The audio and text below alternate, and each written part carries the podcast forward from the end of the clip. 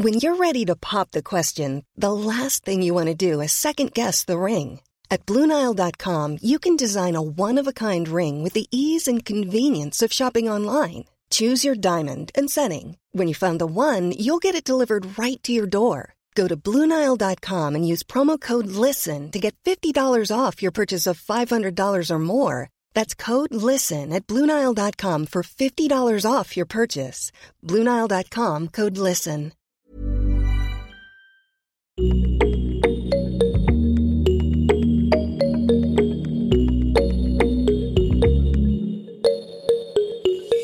Bienvenue chère auditrice, bienvenue chers auditeurs dans ce replay podcast du live Twitch organisé par Mademoiselle à l'occasion du 8 mars, la journée internationale de lutte pour les droits des femmes. C'est Mélanie Wanga, la directrice de rédaction de Mademoiselle, qui va animer ce débat. Elle reçoit à sa table quatre femmes qui militent au quotidien pour l'obtention et la reconnaissance de leurs droits. Toutes cinq aborderont dans ce live leur rapport personnel au féminisme, mais aussi la manière dont il est abordé et traité par les médias, ou encore la surreprésentation de l'hétérosexualité et de l'hétéronormativité dans la littérature ou le cinéma. Attention cependant, des sujets et des témoignages sur le viol et d'autres violences sexuelles et sexistes sont également abordés dans ce podcast. Je vous souhaite une très bonne écoute et je laisse place à Mélanie pour qu'elle vous présente ses quatre invités. Donc, nous, on est là pour faire un live 8 mars et pour vous parler un petit peu, on va faire plein de trucs autour de l'actualité du 8 mars avec mes invités ce soir. Donc moi, je vais me présenter, je suis Mélanie Wanga, je suis la directrice de la rédaction de Mademoiselle et de Rocky. Et ce soir, je suis accompagnée du coup de Marine Perrin, qui est journaliste et porte-parole de Prenons la Une, c'est ça? Ouais, bonjour. Bonjour Marine. Euh, avec moi, il y a aussi Douce, donc qui est journaliste et membre du collectif euh, Afroféminisme Moissy. Oui, Douce Dibondo. Merci. Bondo. Et euh, Margot et Céline du podcast Entre nos lèvres, qui dressent des portraits intimes qui racontent les vraies histoires autour de la sexualité. C'est ça Ok, super. Et ben, je pense que pour commencer, on va faire un tout petit tour de table que, pour que vous vous présentiez, que vous peut-être vous nous parliez un peu bah, de, de, votre travail et puis de votre rapport au féminisme et peut-être aussi de votre rapport au 8 mars parce que c'est une journée assez particulière. Ah, donc je commence? Ok, alors euh, moi c'est Céline. Euh, J'ai co-créé le podcast euh, Entre nos lèvres avec Margot. Euh, on a créé ce podcast en 2018. Donc comme tu le disais, c'est un podcast qui déconstruit le rapport des gens à leur sexualité. Et en fait, chaque épisode, c'est une personne qui vient nous parler. Et chaque portrait, en fait, on, on interviewe une personne qui, en fait, nous raconte, depuis son enfance à aujourd'hui, comment elle a été éduquée par rapport au sexe, quelle image elle s'est construite, comment elle, se, comment elle les a confrontées euh, quand elle a sauté dans le bain. et puis, et en fait, de toutes les injonctions qui sont liées à ça, finalement, comment le sexe, il nous a été défini depuis qu'on est petit, et comment il nous définit aujourd'hui, et de, de tout ce qu'il faut déconstruire par rapport à ça.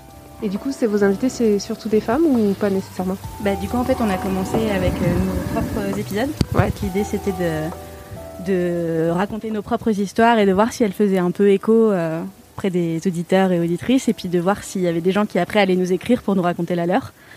Et euh, notre ratio, entre guillemets, c'est plutôt euh, plus de femmes que d'hommes. En général, il y a trois portraits de femmes pour un portrait d'homme. D'accord. L'inverse de ce qu'il y a dans les médias. Ouais, L'inverse des médias classiques. Exactement. Super. Ok. Euh, toi, Marine, tu peux nous parler un petit peu de ton travail? Attends, est-ce que. Non, non, t'as pas le temps de te préparer. voilà. Oui, tout à fait. Et ben, je suis journaliste. Je vais te regarder toi, en fait, je sais pas regarder. Je suis journaliste. Euh, je, je suis notamment sur YouTube où j'ai une chaîne où je parle des droits des femmes. Je fais des documentaires. J'ai sorti euh, euh, le l'an dernier un documentaire qui s'appelle Traqué sur les cyberviolences conjugales de 70 minutes. Euh, et puis depuis peu, je suis, enfin, je fais plein d'autres choses. Je suis aussi porte-parole de Prenons la Une, qui est une association de femmes journalistes qui milite pour euh, plus de parité euh, dans les rédactions et une meilleure représentation des femmes dans les médias. Et depuis peu, je suis aussi sur Twitch où je fais une revue de presse féministe tous les dimanches soirs, voilà, hebdomadaire. D'accord, donc tu as ta propre chaîne Twitch, quoi. Ouais. Ok, donc tu vas nous amener je des pourrais subs, complètement vous hoster en fait. Mais je viens juste ça fait pas longtemps que je suis dessus. Ok, super. Et toi, du coup, Douce? Alors, donc moi je suis journaliste, société plutôt. Je travaille à LCI euh, depuis euh, l'été dernier. Euh, donc j'ai cofondé le podcast Extimité avec Anthony Vincent que vous maquillez tout à l'heure. Vient de voir avec un gros maquillage. C'est ça. Et donc nous, Extimité, on l'a créé en 2018 parce qu'on s'est rendu compte qu'il y avait un gros vide en fait en termes de narration, des histoires en fait des personnes racisées, noires, asiatiques, arabes et queer d'une certaine manière, ou en tout cas avec un, handicap, que ce soit euh, donc lié euh, aux questions de racisme, de validisme, euh, de queerphobie, et on voulait en fait retranscrire les, récits de ces personnes de manière intime, parce qu'on parle souvent de quotas et de statistiques, mais il était important aussi de, dire je pour ces personnes-là, donc on a tendu le micro et on a, on a donné l'exemple. On a fait nos propres épisodes, Anthony et moi, euh, pour, se dé... pour se sortir en fait de la vision journalistique qui est toujours de, voilà, de tendre le micro et de demander des questions précises et de jamais se mettre à la place des personnes qu'on interviewe, on s'est dit qu'on allait justement, euh, nous aussi, endosser le rôle des, des interviewés. D'accord. Et pour répondre à ta question sur 8 mars, euh, c'est très paradoxal en fait cette journée, je la vis vraiment selon selon les années, on va dire 2020, il y avait une fougue, j'étais à fond, je suis allée en manif. 2021, c'est c'est assez chaotique avec tout ce qu'on vient de se prendre en termes de pandémie, etc. Et ce qu'on a pu voir, euh, donc, notamment euh, voilà, à travers les médias. Je, prends un peu plus de recul par rapport à ça et, et je m'évertue à faire autre chose en dehors du 8 mars, en fait, pour les droits des femmes, justement. on pourra en reparler, mais il y a pas mal de gens qui, enfin, de, de, de, femmes et de gens qui s'identifient comme femmes qui se sentent moyennement concernés par le 8 mars, et je pense que c'est assez intéressant. Euh, bah... Alice que tu es la seule à avoir répondu à cette question. Oui, on n'y a pas répondu, nous. bon, allez-y, répondez-y. Euh, moi, le 8 mars, je crois que c'est vraiment la seule journée où je fais la grève du militantisme. C'est-à-dire que les 364 autres jours, euh, bah, on œuvre. C'est comme les vampires qui dorment à Halloween, quoi. Bah, en fait, le, 8 mars, moi, il y a un truc qui, euh, qui me gonfle un peu, c'est cette espèce d'injonction quand tu es militante à faire l'œuvre, la, enfin l'action la plus impactante de ton année, écrire le texte le plus poignant de ton année. Et, euh, et j'ai un peu, au début, à chaque fois qu'il y avait le 8 mars, c'était oh, le 8 mars arrive, il faut qu'on fasse un truc de ouf, euh, faut qu'on sorte un épisode spécial, faut qu'on parle. Enfin, et il y avait un peu ce, ce, stress. Et en même temps, je pense qu'on ressent tout ça. Donc il y a hum, une euh, flopée d'articles qui sortent, plus la plupart des articles qui sortent dans les médias, ce sont des gens qui d'habitude n'en parlent pas beaucoup qui eux branlent pas grand chose les 364 autres jours et là se disent bon bah tiens c'est peut-être le moment d'en parler. C'est de l'année quoi. Ouais. Et euh, et bon d'un côté c'est c'est cool, euh, tout le monde fait le décompte des féminicides, on parle d'énormément de choses, euh, c'est plus popularisé et on parle de on ouvre un peu plus la parole. Après ce qui est gênant c'est que après moi en tout cas je le ressens comme ça, j'ai le sentiment que c'est le moment où tout le monde se dit bon bah allez on peut en parler, mais on va à mon sens, les, les médias parlent pas de ce qui pose réellement problème, quoi. C'est-à-dire, euh, par exemple, les notions de genre, on n'en parle pas. Euh, les femmes transgenres, par exemple, ne sont pas représentées. Euh, et comme j'ai l'impression que la journée des droits des femmes est devenue aussi un peu la journée du féminisme, mmh. bah, comme c'est aussi à la base la journée des droits des femmes, on oublie, je trouve, beaucoup de combats à côté qui sont pourtant très liés finalement. Mmh. Tu es assez d'accord aussi? Ouais. Fait. Je, elle l'a fait à ma place. Et toi, Marine, du coup, tu veux, tu veux dire ton petit mot sur le 8 mars bah, C'est à peu près comme toi. Quoi. Comme je fais ça à l'année, euh, j'estime que le 8 mars, je le fais pas. Notamment parce qu'en plus, euh, eh ben, je pense que si vraiment tu es une journaliste féministe, il n'y a pas mieux pour voir son, ton contenu enterré, pour le coup, de sortir quelque chose le 8 mars. C'est assez contradictoire parce que chez Mademoiselle, du coup, on avait préparé euh, le dossier 8 mars depuis assez longtemps. On avait plein d'articles, on a commandé plein de piges, euh, il y avait plein de trucs qu'on voulait aborder. On a parlé du lesbianisme politique, on a parlé de, des 10 œuvres euh, féministes à lire, si on, celles qu'on n'a pas lues. Enfin, on a fait vraiment plein plein d'articles. Et en fait, je suis assez fière de ce qu'on a produit. Mais euh, c'est vrai que j'ai un peu une impression de, bah, quelque part, pas pédaler dans la smoule, mais tu vois, tu sors tes articles et tout, il y en a qui seront lus, il y en a qui seront pas lus. T'as jeté ta, ta salve, t'as tout donné, et puis après, hop, le lendemain, on repart comme si de rien n'était, quoi. Et en même temps, vu le 8 mars qu'on a eu aujourd'hui, je pense qu'on va en reparler. je suis quand même assez fière de ce qu'on a produit sur Mademoiselle aujourd'hui, donc euh, voilà, big up euh, à l'équipe. Euh, bah, du coup, on va, on va faire une petite euh, revue de presse comme le roi de, de Twitch, euh, Samuel Etienne. Sauf que nous, du coup, ce sera donc euh, une. On va réacter un peu à cette revue de presse du 8 mars euh, qui a été assez intéressante. Je pense qu'il y a plein de choses à dire. Peut-être pas dans le bon sens du terme. Ouais, ouais. Moi, j'ai sélectionné quelques trucs. Il y en avait sûrement beaucoup, beaucoup d'autres. Hein. Je prétends pas que ce soit exhaustif. Mais clairement, je pense qu'on ne peut pas passer à côté de cette une de Libé qui euh, a vraiment fait parler, euh, bah, genre 100% de, des de féministes dans le 8 mars chez toutes les groupes WhatsApp. Et en fait, là, ça va, ça m'a décomplexé. On s'est dit qu'on pouvait pas faire. pire. Tu m'étonnes. Donc peut-être pour rappeler, en fait, pour ceux euh, et celles qui suivent pas particulièrement, Libé a décidé de publier la lettre d'un violeur qui dit qu'il est un violeur et de mettre ça en une. Voilà. Au passage, de il a l'édition papier en plus. de l'édition papier, ouais, ouais, vraiment. euh, euh, donc de mettre très très en avant cette, ce discours-là, c'est quand même un choix éditorial.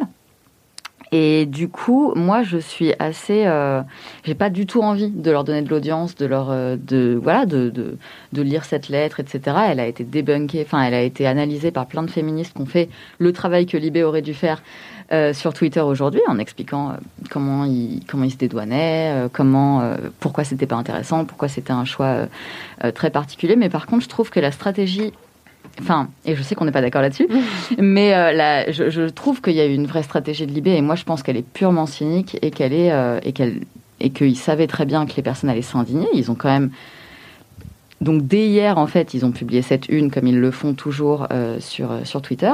Évidemment, les gens ont réagi de manière extrêmement, enfin les féministes de manière très épidermique, et ils ont tout de suite sorti un Notre- article, euh, un article, euh, voilà, notre making of, donc un, un article explicatif. Donc c'était prévu. Et d'ailleurs, c'est prévu dans la double page. Et donc ils ont teasé comme ça ce truc en sachant que l'indignation montait, montait, montait. Et moi, je pense que c'est, euh, je, je pense qu'ils savaient. Alors moi, c'est, je, je, je suis carrément ouverte à, théo- à ta théorie, mais ce qui me fait me dire qu'ils commencent à avoir chaud un petit peu, c'est quand j'ai vu qu'ils avaient supprimé les articles de la Home du site, même si les articles sont toujours en ligne. Et puis quand j'ai vu un peu, en fait, je pense qu'ils ont un peu été euh, dépassés par, euh, par l'ampleur du truc, quoi. Je sais pas ce que vous, vous en pensez. euh, si, euh, déjà, qu'est-ce que vous pensez de cet article, de cette une, de cette illustration aussi, parce qu'on a- on en a Ouais. pas parlé, mais l'illustration, c'est quand même un homme, un homme qui met son, son avant-bras sur le cou d'une femme. L'homme, il est coloré en violet foncé, la femme, elle est plus claire, c'est dans une ruelle. Enfin, il y a rien qui va en fait. Donc, je sais pas. Bah, du coup, oui, tu as évoqué donc l'iconographie. C'est vrai que c'est très parlant. En fait, tout de suite, il y a cet imaginaire d'un agresseur, oui, dit racisé, euh, que moi, je, je- voilà, que je vois comme noir, euh, et qui attaque euh, la femme blanche. Donc, on est déjà dans un écueil euh, de l'imaginaire du violeur euh, étranger, immigré. Big up à Marlène Schiappa. Et, euh, et en fait, moi, j'ai lu l'article. parce que moi, j'ai des codes, euh, voilà, je, n'ai, je ne paye pas pour l'IB, mais voilà. J'ai lu l'article et en fait, il y a vraiment un, tout le temps la- le même écueil, le- les mêmes schémas euh, discursifs. Enfin, dans, dans le discours, en fait, c'est souvent la même chose. Donc, euh, je, la part de responsabilité partagée, la part de responsabilité renvoyée à la société, parce que donc cette, euh, cet homme apparemment a été violé quand il était plus jeune, Attends, il se dédouane dedans? En, est, Ah, en mais étant enfant. Ah bah oui, Ah, mais c'est un étalage. Ah non, mais c'est Mais en pas fait, voulu la lire, moi. il, mais- il dit qu'il se dédouane pas en se dédouanant. en se détournant. C'est vraiment en un- disant, très ah non, mais- ambivalent. Et moi, ce qui, ce qui m'a choqué, c'est quand il dit. euh, on est tous responsables de ce viol, Ah. donc y compris la victime. Enfin non mais c'est un truc vous de violez. ouf. Ouais, cool. Ah non c'est un truc de ouf. Et j'ai Il lu la ça, je me relation suis dit, mais- passionnelle. Et évidemment, bah, enfin peut-être que tu en parleras aussi quand ils parlent le making of où ils disent, euh, en fait, euh, voilà c'était très intelligent, euh, un discours complexe Oui, avec alors une fougue. Mais je riais jaune, enfin j'en pouvais plus. Il y a Je, rien de je complexe, trouvais ça. Comment Il n'y a rien de complexe. non, il y a rien de complexe. Bah, Bah, non. Non mais c'est une C'est-à-dire que le, peu d'analyse qu'il y a dedans. C'est une analyse que les, les féministes livrent depuis des décennies, vraiment. Mais là, alors il y a eu des tweets très amers des féministes qui ont dit oui, donc nous ça fait 30 ans qu'on le dit, mais là c'est un mec qui le dit, c'est complexe. Un mec de 20 ans. Un mec, a 20 non ans. mais voilà, un mec de Mm. 20 ans, un violeur, et, et quand c'est lui qui le dit, d'un seul coup c'est complexe. alors, ça apporte de la complexité au débat, ça nous fait sortir de notre zone de confort. Merci, on était vachement dans complexe, notre je zone trouve de confort. écrit, en fait, Mais sur voilà, est-ce que vous n'avez pas trouvé ça? Moi, ce qui m'a vraiment choqué en fait dans cette euh, dans cette lettre, c'est euh, la récupération des termes et du vocabulaire féministe. en Ouais, fait. L'écriture inclusive. Genre euh, la masculinité toxique, l'écriture inclusive. Et, et en fait, tu te dis, ces mecs, ça y est, ils ont écouté des podcasts sur la masculinité, ils ont lu des livres, ils ont machin. Et du coup, en fait, ils arrivent et ils utilisent en fait tout le Et c'est peut-être ça le vrai backlash en fait. Mais c'est ça en fait. Et c'est un backlash pas, euh, hyper oui, ça, sophistiqué en fait. exactement. Genre le mec il arrive et il utilise les mêmes euh, les mêmes euh, Ouais, le et puis il dit que la société est coupable et que et du coup ça fait un peu faute avouée à moitié pardonnée. Enfin, c'est horrible quoi. À ce sujet, il y a euh, d'ailleurs une magistrate qui a fait un. euh, je rebondis dessus de manière complètement spontanée. Très contente de cette transition. Euh, une magistrate qui, qui est anonyme sur Twitter, mais son, son hâte, c'est euh, J- euh, Jijalmad, je sais pas comment le prononcer. Euh, qui. j'ai trouvé pour le coup sa réaction. Alors toutes les réactions étaient très intéressantes évidemment, mais la sienne était d'autant plus intéressante qu'elle disait mais en fait déjà la sincérité, même nous au tribunal, quand on a tous les faits, quand on a les témoignages, quand on a tout ça, c'est extrêmement dur à estimer. Euh, extrêmement dur à estimer aussi euh, la stratégie de, l'auteur des violences, c'est-à-dire est-ce que d'un seul coup il se découvre des regrets et une sincérité parce que ça va diminuer sa peine? Est-ce que voilà, c'est déjà extrêmement dur à estimer, donc là c'est impossible. Et du coup il y a une vraie question de mais en fait, dans quelle mesure, en plus, Libé n'a pas participé à, euh, euh, dédouaner cet auteur qui, euh, quand il sera éventuellement devant une cour d'assises un jour, parce que la victime dit qu'elle portera plainte, euh, sera euh, identifié comme ayant eu des remords, ayant une analyse, ayant du recul, Bah etc. ouais, ça lui servira Et de, c'est de sa une- conviction pour se défendre. Quoi. Et c'est vrai, une- c'est une vraie responsabilité politique du journal. Pourquoi la culpabilité ne l'a pas conduit à aller à un poste de police Bah oui, t'écris ta lettre et tu Même si je suis anti, je suis anti-prison, anti-police, enfin, bon, peut-être qu'on en parlera, mais en fait, si vraiment tu te sens coupable, tu vas à un poste de police, tu fais ta déclaration et tu vois ce qu'il advient, en fait. Sachant qu'il en a parlé à sa famille, enfin voilà, donc il y a eu un entourage, euh, et de, de, de bout en bout, c'était une catastrophe. Bon, en je fait. propose qu'on passe à un autre sujet, car il y a des questions dans le chat. On nous demande, vous pensez quoi du tweet de Burger King aujourd'hui? Bon ou mauvais coup de com? Vous avez J'ai pas vu. Ah. C'était Burger King euh, US en fait qui a tweeté euh, la place d'une femme est à la cuisine. Donc euh, il y a eu 200 000 retweets, euh, plein de mecs, euh, Eh, trop bien et tout. Et en fait, à après ils font un tweet qui, qui continue en disant, mais pourtant elle ne représente que je sais pas combien de pourcents des chefs cuistots dans le monde de la cuisine. Donc voilà, c'est injuste. Joyeuse journée de la femme. Et voilà quoi.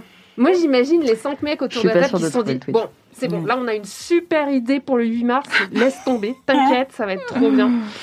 Donc non quoi. Enfin, moi je Euh, considère que c'est un flop. Je- Ouais, c'est enfin et surtout ouais, c'est une grande firme une fois de plus qui surfe sur ce fémi... enfin, sur la journée donc du 8 mars des droits de fa- des femmes, qui va surfer, qui va se faire euh, pas mal de, de visibilité. Enfin, il y a toujours une exploitation que ce soit physique ou virtuelle pour le coup euh, de des enfin des femmes du groupe social en tout cas des femmes. Donc, euh, flop. Oui, et par ailleurs, est-ce que ce discours euh, qu'ils tiennent sur Twitter, alors déjà, ils font un effet d'annonce, ils- bon, bref, Mm. tout ça pour avoir des retweets, ok, mais est-ce que cet effet, cette, euh, cette, euh, ce discours qu'ils tiennent sur Twitter, est dans quelle mesure euh, elle est mise en place au sein de leur entreprise? Voilà, ça serait Bah, c'est un intéressant peu de comme savoir. McDo euh, qui retourne son M en W pour dire oui Mm. man. Ah pour oui, 8 mars, exactement. quoi, C'est voilà. on, en est là quoi. C'est c'est un peu nul quoi. On va pas se mentir. Voilà, alors qu'il est euh, poursuivi en, alors que McDo est poursuivi euh, au prud'homme par euh, plein de femmes et, euh, et se dédouane souvent en disant non mais nous on est une franchise. Donc voilà, donc euh, c'est du féminisme washing. Puis même, c'est bizarre de la part de Burger King parce qu'en fait, euh, les femmes présentes dans les cuisines, c'est plutôt les cuisines étoilées dont on parle. euh, C'est pas du tout leur domaine, quoi. Tu veux dire que c'est pas de la grande cuisine Burger King Bah non, mais c'est très étrange. Enfin, je sais pas combien ils ont de personnes, euh, enfin de femmes en l'occurrence, dans leur comité de direction, mais j'aimerais bien, Pas euh, beaucoup. j'aimerais bien avoir la stat. Quoi. Ouais, c'est sûr. Euh, du coup Marine, tu veux enchaîner? Ouais, alors qu'est-ce que je m'étais noté euh, d'autres, pardon. Par contre, voilà, j'essaye d'aller voir aussi un petit peu la, la presse quotidienne régionale quand je quand je fais ce genre de choses. La PQR comme la on dit dans le métier. Et pour le coup, eh ben, euh, un, un journal dont j'ai trouvé qu'il avait fait quelque chose de super intéressant, c'était Ouest France, euh, qui a fait en fait une vraie double page sur les, la, la revalorisation ou non des métiers dits féminins et donc ces fameux métiers qui ont été en première ligne avec ce vocabulaire guerrier, etc., pendant toute la crise sanitaire. Et, euh, et donc voilà, donc ils ont fait un, un long article là-dessus sur euh, ces, ces- les soignantes notamment qui sont sur les genoux depuis un an parce que euh, il a fallu faire face à la crise, puis il a fallu faire face aux conséquences de la crise avec avec les opérations qui avaient été reportées, puis de nouveau, enfin voilà, qui, ça ne s'arrête pas, il n'y a pas de revalorisation, euh, On parle etc. d'une revalorisation salariale hein, pour être clair. de revalorisation salariale et aussi de, de une reconnaissance, je Reconnaissance, pense, une reconnaissance qui, soit- qui soit plus forte. Et euh, il y a aussi une euh, dans cette double page un- une interview d'une maîtresse de conférence euh, qui s'appelle Séverine Lumière, pardon, qui est, spécialité en, qui est spécialiste des inégalités entre femmes et hommes sur le marché du travail, qui dit un truc super intéressant, c'est, elle parle de reconnaître la technicité des métiers féminins. Elle dit aujourd'hui on paye plus les métiers d'hommes parce que leur technicité est plus reconnue comme euh, des compétences qui valent cher, etc. Pourquoi est-ce que les, les, compétences humaines, par exemple, qui sont mises en place dans tous ces métiers du care, ne sont pas reconnues comme une technicité? Mais parce que c'est inné, elles veulent faire ça parce qu'elles sont, elles aiment ça. C'est exactement ça. Hmm. C'est vraiment la réponse. C'est euh, et puis ça serait, euh, c'est même malvenu hein, de demander une valorisation euh, pour ce genre de enfin, et même au, de don de soi. En enfin, même au-delà du, du, care en fait, qui est donc humain et on va dire dans, dans, tout ce qui est écoute active, etc. Il y a aussi une technicité pour les, les populations enfin on va dire au plus bas de l'échelle sociale. En arrivant, bah, il y avait une femme de ménage par exemple tout à l'heure, et, je peux dire que je pense que côté technique et côté rendement et efficacité, rapidité, bah, ça, ça devrait être pris en compte aussi. Mais bon, vu qu'on est dans une société qui ne valorise pas euh, ces métiers-là, il y aurait jamais vraiment de reconnaissance parce qu'il n'y a pas de revalorisation salariale. Et ça, c'est bien dommage. Bah, c'est vrai que moi, enfin, je pense que comme beaucoup de gens, hein, on a été choqués de voir que les métiers essentiels, en fait, c'est les métiers qui coûtent le moins cher, quoi. Enfin, qui sont les moins bien rémunérés. Quoi. C'est les caissières, c'est les femmes de ménage, c'est les éboueurs. Mm. Ça en dit beaucoup en fait sur euh, notre, une société. Et puis, comme tu dis, c'est des personnes racisées. Enfin, il suffit d'aller, de voir, de regarder avec ses yeux dans la rue. c'est ça. Euh, clairement. Euh, ouais, est-ce que on a Et oui, et après bon, bah, je trouve qu'ils avaient fait une super infographie aussi, mais euh, là ça va être un petit peu plus dur de montrer. On peut pas mettre les infographies, c'est dommage. Mais... Voilà. Et du coup, euh, et du coup, je trouvais que c'était assez intéressant de rebondir là-dessus aussi parce que euh, en plus, j'ai vu un tweet de France Télé tout à l'heure qui m'a vachement énervé, qui disait c'est la journée internationale des droits des femmes. Regardez-nous, on met 49% de femmes expertes à l'antenne en 2020. On est très contents, on a bien travaillé. Euh, alors que France TV, c'est ceux qui se sont retrouvés en mars 2020 avec 9% de femmes expertes à l'antenne quand il a fallu euh, bah, parler de la crise en fait. Comme toutes les chaînes en fait. Hein. Alors oui, comme toutes les chaînes, mais il y a quand même eu chez eux une dégringolade particulièrement intense. Et du coup, je trouvais ça assez intéressant aussi de rebondir sur cette question de de représentation des métiers féminins euh, pour en parler euh, dans les médias. Parce qu'on a eu un rapport qui est sorti il y a quelques mois euh, qui s'appelait le rapport Calves parce que qui avait été commandé par la, la députée Céline Calves sur la manière dont les femmes avaient été représentées dans les médias pendant la crise donc de mars à mai 2020 donc euh, que ce soit en termes de nombre d'experts sur les plateaux, mais aussi euh, le temps de parole, euh, mais aussi de quoi on parle. Est-ce qu'on, parce qu'évidemment il y a eu une, une réaugmentation des violences conjugales, etc., etc. Mais aussi leur qualité, parce que encore une fois, on a donc c'est quelque chose qu'on dénonce de manière un peu continue à prenons la une, et quand il y a une crise, c'est encore plus prenant, encore plus prononcé, pardon. Et ben quand on a besoin d'une parole sage, d'une parole experte, on va chercher, on se tourne vers la un barbe blanche. Voilà. Le sage. Alors même que, on l'a dit, la plupart des, des, métiers du care, la plupart des métiers qui ont été euh, en première ligne, toujours avec ce vocabulaire guerrier, parce que vu que c'est important, c'est masculin, euh, sont des métiers féminins. Et pourtant, on a interviewé, euh, on a interviewé majoritairement des hommes, y compris dans le domaine du care. Et si on interviewait une, une infirmière, bah, c'était quand même plus sur le mode du témoignage ou de l'émotionnel, et moins sur le, sur le, sur le, mmh. sur le mode de l'expertise. Ouais. Bon, bah ouais, hein, le 8 mars, là, euh, ah bah, ça fout le somme, quoi. C'est pas que des bonnes nouvelles, hein, en général, quand une revue de presse féministe. ok. Est-ce que tu, dans ta revue de presse, il y avait Harry et Meghan? Non, mais j'ai pas hyper bien suivi. Mais allez-y, dites-moi tout. Parce que ah. franchement, euh, ouais. Tu veux en parler C'est le seul truc que j'ai regardé ce matin. Ouais. Ah, bah voilà, bah tiens, vas-y. On, peut discuter ensemble, il y a beaucoup de choses à dire. moi, j'ai pas pu bah, regarder, mais j'ai lu les, les, comptes rendus et tout. ouais, ouais, moi aussi, j'ai vraiment littéralement dit je sais pas qui c'est. Shame on you. C'est la famille royale qui fait ah oui c'est bon j'ai la ref. ah oui bah oui parce bah qu'ils se sont enfuis. Oui, non, mais maintenant ils sont au Canada c'est ça non? Non? Aux États-Unis. Respecte-les quand même. Ça va. Non non mais par contre c'est la saison 7 de The Crown qui se joue là. Tu vois ils ont déjà écrit euh, tout le scénario. Euh. Il y a une histoire avec leur fils c'est ça? Bah, ouais, mais en fait, c'est plus compliqué que ça. ils ont donné une interview à Oprah. Voilà, ils ont donné une interview à Oprah où ils ont expliqué en gros pourquoi ils étaient partis. Et euh, ils ont balancé scandale sur scandale, qu'elle, elle avait fait une dépression, donc Meghan, en 2019, quand elle était enceinte. Et euh, elle avait des, idées suicidaires. Et euh, au début, elle en parlait à personne. Et après, elle en a parlé à Harry. Harry lui a dit T'inquiète, la famille va s'occuper de toi. Il faut juste que tu ailles voir euh, l'institution. Et ils vont, ils vont. Elle, elle disait Ouais, il faut vraiment que j'aille faire une cure et tout. Ça va pas du tout. Et en fait, ils lui ont dit Bah non, euh, pour l'image du, pour l'image de la, couronne, ça va pas si, si tu fais ça. Donc, euh, good luck. Ce qui rappelle étrangement l'histoire de Diana. Ouais. N'est-ce pas Pour ceux qui ont vu The Crown saison 4. Donc attends, on lui a refusé une thérapie? Ouais, on lui a dit Bah, t'as shit, hein, c'est dommage pour toi. Allez, bonne chance, bisous. Et en Et fait, elle, est- elle était aussi enceinte à ce moment-là Oui, et voilà. apparemment il y, a, il y a eu aussi des problèmes de racisme. Ouais. Ils se sont interrogés sur Bah, en la fait, couleur de peau de Ils son ont, enfant. il y a quelqu'un qui a dit à Harry et à Meghan, euh, mais euh, en fait, il va pas être un peu euh, quand il va sortir, euh, vu que ta mère euh, est. ouais. Non, Donc non, voilà, en gros, c'est ils se ça. sont demandé si ça allait pas Et être ils, ils- ils ne lui ont pas donné de titre en fait. Ils lui ont pas à- donné le titre de prince, donc que- quand t'as pas le titre, tu, tu n'as pas la protection euh, physique. En fait, t'as pas le- les, les- les services de protection qui, qui sont affiliés. Enfin, c'est très très chaud, quoi. Et en fait, euh, bah après moi sur toute cette histoire, moi je, enfin, je regardais le Black Twitter évidemment. euh, quand tu regardes la manière dont, en fait, c'est accueilli d'une- d'un côté en fait on on a de la compassion pour euh, Meghan évidemment. On comprend parce qu'en fait ce qui a mené à ces agressions, en plus des tabloïds, de, du harcèlement de la presse et des micro-agressions, Oui, euh, parce qu'elle a fait une dépression de racisme en fait, la, tout la simplement. presse euh, anglaise Voilà. était ultra raciste. ultra envers elle, raciste envers elle Mmh. et dans l'institution aussi euh, royale au final elle, s'est- elle s'est bouffée ça et en fait euh, les gens se disent mais comment on, on se rend en fait la, la négrophobie est tellement forte que les gens la considèrent comme une femme noire en fait on dit mais imaginez si elle avait été plus foncée de peau que ça qu'est-ce que ça aurait été? La meuf, elle est italienne. elle peu, tu vois, est, de- enfin oui, enfin, elle, est- elle un peu latina, euh, tu vois. Enfin c'est voilà, il y a, il y a plein de questions de colorisme aussi euh, liées en fait, bah, qui se qui se lient et, et, euh, c'est intéressant de voir comment euh, justement du côté de- de- des États-Unis ils prennent cette histoire en disant mais est-ce qu'elle débarque en fait, est-ce qu'elle comment elle a, elle a pu être aussi naïve que de penser que de se marier avec une donc un, un mec blanc et avec une famille blanche aussi institutionnalisée Et qui a inventé le colonialisme. quand même. voilà On le rappelle. just saying tu vois enfin Descendant de nazis. voilà, et donc il y a plein de, de- de questions comme ça qui sont soulevées par rapport à ça, et je trouve ça intéressant, mais en tout cas, enfin, en espérant que sa santé mentale. euh, Ouais, moi j'ai beaucoup mieux apprécié, depuis- depuis le temps, euh, mais- j'ai beaucoup apprécié l'interview d'Oprah et, je me- et en fait je me rends compte pourquoi c'est la seule journaliste au monde qui est milliardaire. hum, Elle faisait des réactions, elle était comme ça genre. Attends, dis quoi? Ah non, je peux pas dire qui c'est. Non mais vas-y, dis-moi qui c'est.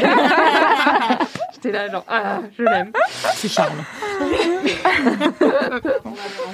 Ouais, ouais. Donc euh, ouais, moi j'étais assez. euh, Enfin, ça Ouais. m'a- ça m'a quand même pas mal touché ce truc, hein, Mm, euh, mm, mm. même si effectivement on parle de millionnaires et de milliardaires qui ont des problèmes, mais quand même, c'est c'est quand même euh, significatif. Je trouvais ça assez intéressant aussi le rapport entre les, les Américains qui les défendaient beaucoup et qui, si tu regardais sur Twitter, ils disaient on attend que les Anglais se réveillent.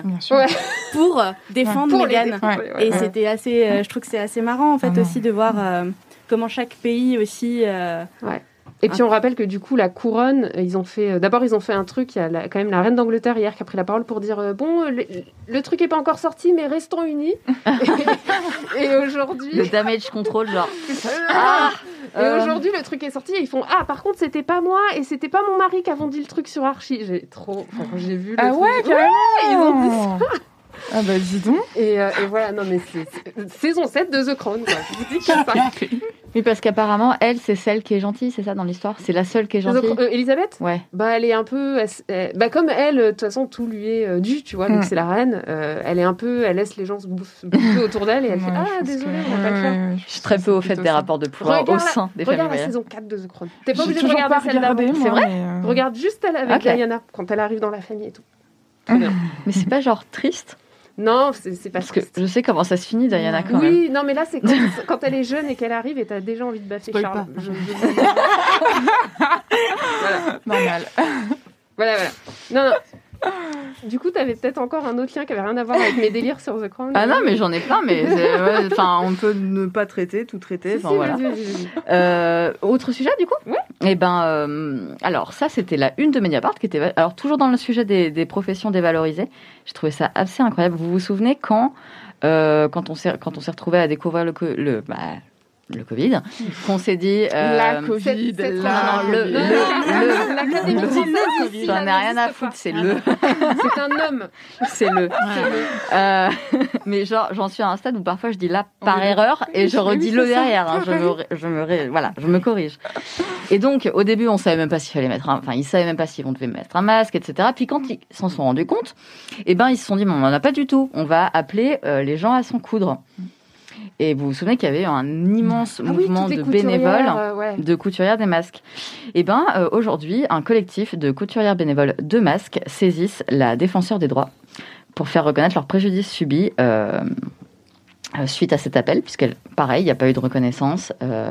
Il n'y a Elles même ont pas cousu eu. gratuitement, quoi. Elles ont cousu gratuitement, mais elles ont même payé la matière première. Elles ont des dommages physiques pour certaines euh, compliqués. Et puis on parle de d'entreprises, on parle de, de, de masques donnés à des entreprises, mais même à des à des institutions, quoi, à des départements, à des régions, etc., sans indemnité. On se souvient du moment où elles ont certaines ont commencé à émettre l'idée d'être payées et où elles se sont pris euh, bah, une vague de haine parce que euh, encore une fois, c'est censé être gratuit. Enfin, ça va Attends. pas. On a oh, Attends, la petite mamie du N'importe coin, quoi. la petite voisine, bah ouais, attends, comment elle ose demander, en fait? Un euro, mais ça va Ah, pas être remboursé, mais non. Et du coup, bah, il y a des chiffres intéressants dans cet article de Mediapart, hein, notamment qui dit que sur euh, sur euh, un sondage de 500 personnes qui ont qui ont cousu des masques, on estime que 97% étaient des femmes, Surprenant. de manière euh, peu étonnante. Et, euh, et donc voilà. Et donc avec l'aide de la de la force juridique de la Fondation des femmes, elles vont saisir la défenseur des droits D'accord. C'est très bien. vous vous rappelez, euh, euh, c'est c'est souvenirs back in the day, vous vous rappelez quand on nous disait qu'il n'y avait pas besoin de masque? Bah oui. Mais moi, ce dont je me suis rappelé et qui est fou, c'est qu'à la sortie du premier confinement, on sortait dans la rue, dans les magasins et tout, sans masque. Bah ouais, Bah il n'y avait pas besoin. Il n'y en avait pas besoin. Mais on s'y est mis tard. Hein. On s'y Ouais, est mis genre. est Et mais il y d'ailleurs- avait des médecins qui allaient à la télévision et qui disaient Mais arrêtez, ça ne sert strictement à rien d'avoir normal, masques. on on n'en avait pas, donc on pouvait pas dire qu'on en avait besoin. Et d'ailleurs, ça, ça, elles, elles, elles, euh, elles finissent même par, euh, par conclure sur le fait que donc il fallait pas de masque. Ensuite, il fallait des masques, mais euh, en tissu, ça allait le faire, quoi. Et puis quand on a commencé à en avoir des comme ça, euh, on a dit euh, bah non, non, en fait les vôtres ils servent à rien. euh. Et Ouais. c'est quelque chose qu'elles ont très mal pris aussi, Ouais. ce Bah que oui. je peux comprendre. Tu te bousilles Parce qu'il y avait en vraiment, fait... euh, Voilà, et parce qu'il y a vraiment eu bah, une déconsidération et, euh, et en plus euh, ensuite on les engueulait presque d'avoir pas utilisé le bon tissu, quoi. Super. Voilà. Franchement, 2020, euh, super. Rien à dire. Et puis 2021, ça, commence- ça commence quand même Non, vachement franchement- bien. hein, C'est C'est bien parti. c'est bien. non, c'est de l'ironie. hein. J'avais compris. Ouais, Pourquoi tu dis ça tu veux enchaîner? J'enchaîne, c'est parti. Qu'est-ce que j'ai noté d'autre? J'ai noté que sur euh, France Info, il y avait eu une tribune de 150 personnalités politiques qui, qui veulent en fait écarter les auteurs de violences faites aux femmes, sexuelles et conjugales, euh, notamment, des prochaines élections. Et donc, Mais il y aura plus de mecs? Alors, euh, comment on va faire comment on va faire On va être bien donc. Bah, un appel à la moralisation, hein, comme souvent de la vie publique, nan, nan, nan. Et euh, mais euh, ce que j'ai trouvé intéressant, c'est qu'ils ont quand même mis en place un outil pour les victimes, euh, pour dé- pour déclarer ce qui leur est arrivé aux partis, aux formations, notamment des formations politiques. qu'elles- Oui. Voilà. Euh, et euh, vraiment, cet outil, c'est un c'est un Google Doc. Anonyme du coup, où tu viens et tu dis... euh, Alors, je pense. Ah non, non, c'est pas un. Alors, c'est pas un Google Form, pardon. En fait, à chaque fois, Ah, j'ai le le problème tout à l'heure. Il y a le point. Ouais. Voilà. et euh, et donc il y a. euh, Vous pouvez vous adresser à telle personne, telle personne, telle personne, donc telle telle association, etc. Euh, si, mais si vous voulez écrire, par exemple, à telle à telle instance, par exemple. À l'occasion des, des, des élections départementales et régionales, voici des conseils rédactionnels. Et donc, il y a vraiment une, il y a vraiment Ouais. sur ce Google Doc une page. euh, pour voilà. aller dire euh, Pour aider. bidule m'a mis une main aux fesses. C'est euh, écrit en écriture inclusive en plus, attention. c'est la tribune de France Info qui s'appelle qui s'appelle euh, l'appel de 150 signataires à un MeToo des territoires pour écarter les candidats auteurs de violences faites aux femmes. Ok. Un titre court. Merci à toi. Euh, ouais. Du coup, je sais pas si tu vas nous parler un peu de, de Marlène et, et Gérald, de ce qu'ils nous ont proposé pour le, pour le 8 mars. Non, vas-y, dis-moi. Ah, bah, Non, mais moi, pas j'ai pas tout je- suivi, Je hein. pense que t'as suivi. Ouais, j'ai suivi un peu. Ah non, si, euh, si, si, si, pardon. Ça, tu Si, l'avais si. effacé de ta mémoire, mais si, si, ça je dis Marlène et Gérard, c'est comme tout à l'heure avec Harry et Meghan, tu vois. y a un moment Non, non, non, temps, si. non, mais je savais de qui on parlait, mais j'ai fait quoi? Non, un truc sérieux Ah non. Waouh Oui, oui, un truc, euh, un truc bien, une bonne solution. euh, donc, euh, Ah proposer aux femmes, en tout cas, de se, de s'engager dans la police. Enfin, moi, c'est ce qui m'a fait le plus bondir, en fait. Je me suis dit, euh, Police, armée, pompiers. Police, 8 mars. armée, enfin voilà, la militarisation, euh, tout ce qu'on adore en fait, et, euh, et au-delà de la symbolique qui peut être. Après, je peux comprendre, il y a peut-être des femmes qui sont élevées, enfin des petites filles qui rêvent d'être policières. Mais ça, mais Et ça, je suis très sérieuse, c'est pas de patrouille. hein. c'est non mais Les enfants qui regardent ça, après ils veulent tous être flics. Et t'es là, genre non, quoi. Ça suffit. bon, je note ça si j'ai des enfants. Sauf pas à leur faire regarder Et ça. C'est c'est Ah mais fasciste, cette en fait, série. mais Faut non, pas mais- qu'ils regardent. Totalement. Et je me dis mais si t'es féministe, en fait là, elle, elle emploie le terme féministe. Ouais. Féministe, Police, voilà, engage-toi. En fait, c'est ne rien comprendre à la à, Attends, à ce elle a pourquoi on s'engage en fait. Bah oui, c'est Engage-toi. Engage-toi. Il y a écrit féministe, voilà, engagez-vous, je crois. Sur Twitter et tout ça, enfin, elle est suivie par je sais pas combien de Et personnes. après, Enfin, tu il y a vois une- des meufs qui défoncent. Non.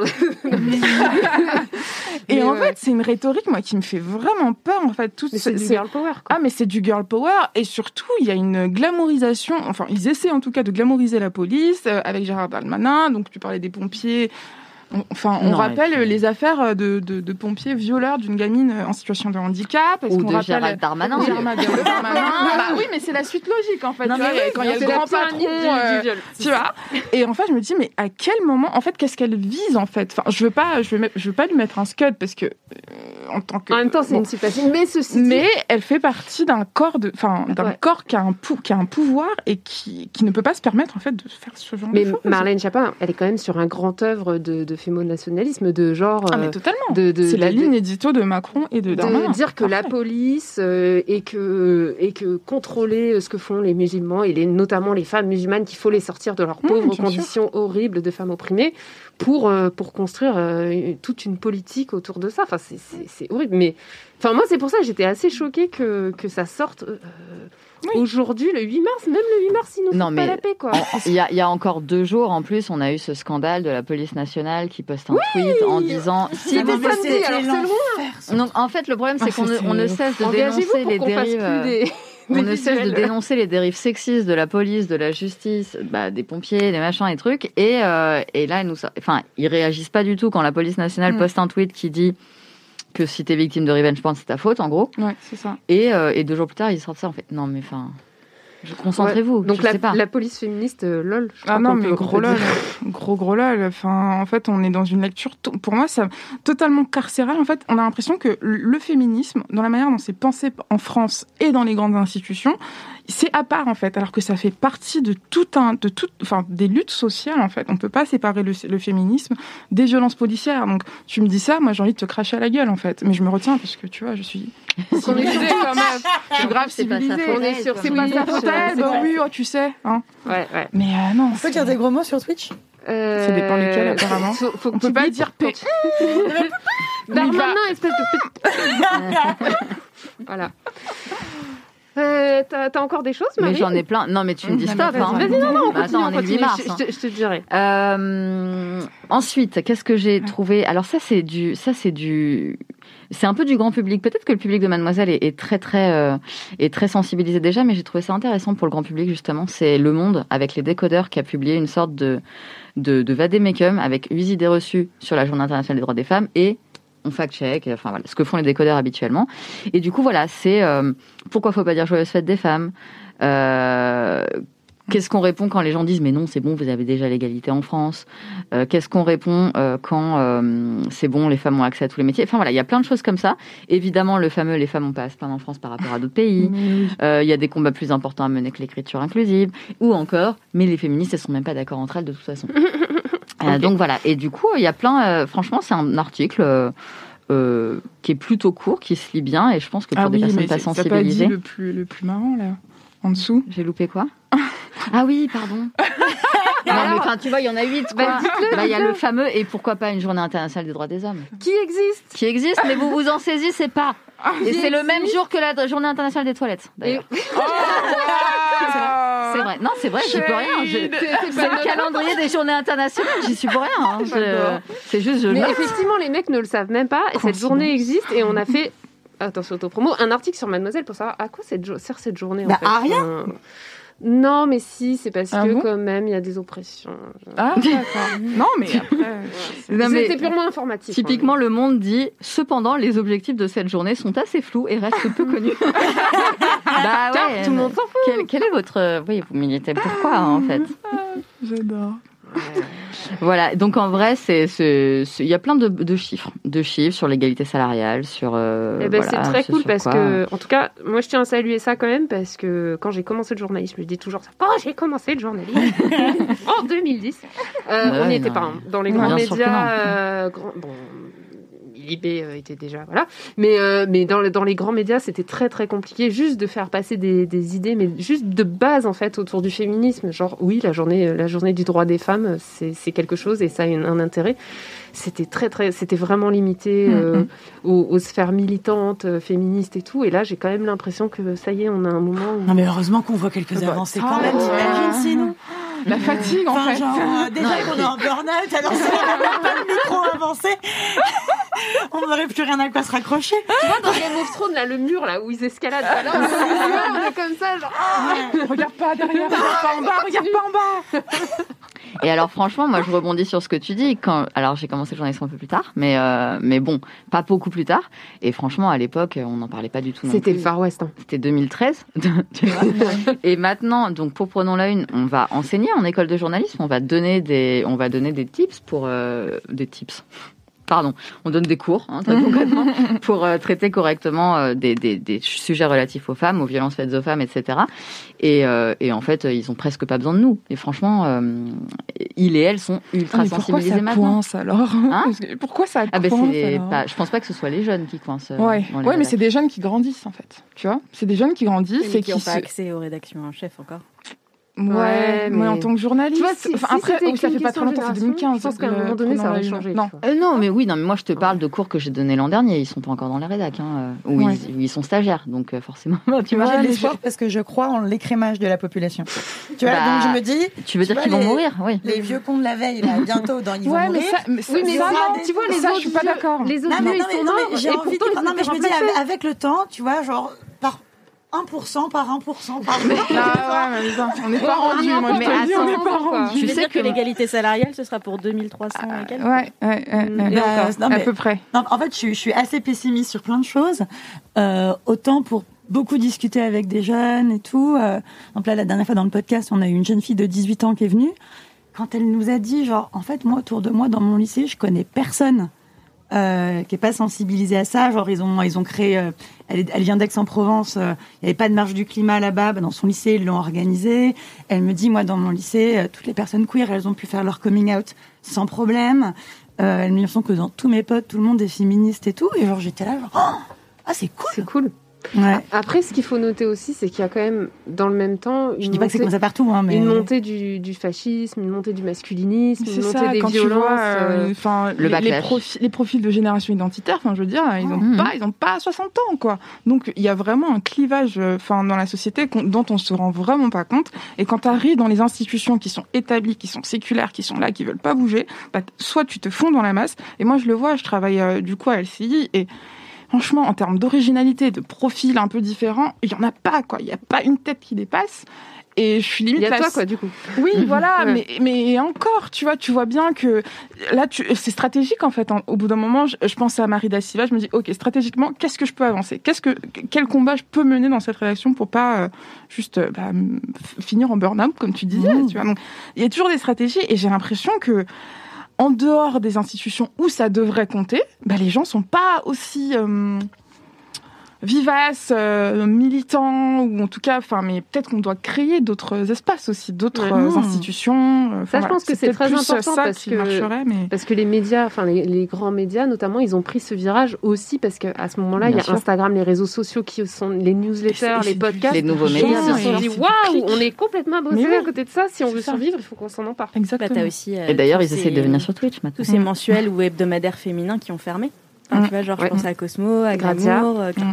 Mm. Oh, peut-être à pas fermer, pardon. Non. Ils sont encore vivants. Mais euh, ouais, ouais, Mais- clairement. ils, ils avaient plus de cible, ils savaient plus à qui s'adresser. euh, Et pour, pour, du coup, pour le coup, moi, il y a certains de ces médias-là, ces médias-là, j'y ai travaillé. Mm. Et euh, quand t'arrivais et que tu disais, ouais, euh, ce serait cool quand même de faire un truc féministe, on te regardait comme ça. Et on disait, bah non, en fait. Et où tu disais, ce serait cool d'avoir une femme qui ne soit pas blanche en couverture. Ah, bah non, c'est. Ça vend pas. Ça vend pas.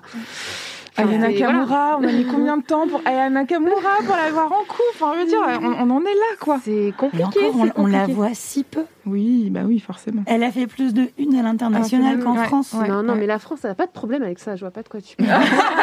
non, Non, c'est- sûr. ok, sujet suivant. Euh, ouais, et ben je vous donne, c'est le dernier, donc c'est sur Terra Femina et c'est une tribune de Lexi d'Aggressively Trans euh, qui s'intitule euh, Je suis une femme trans et je ne me sens pas représentée euh, le 8 mars. Alors elle est vraiment très très longue cette tribune, donc on va pas la, la, la, la lire en détail évidemment. De toute façon, on l'a fait pour aucun média, mais mais c'est très intéressant parce que du coup, c'est assez, ça reste assez assez optimiste, je trouve, parce qu'elle appelle vraiment à au fait que le 8 mars ce soit aussi une journée de remise en question et d'interrogation du féminisme au sein des féminismes justement.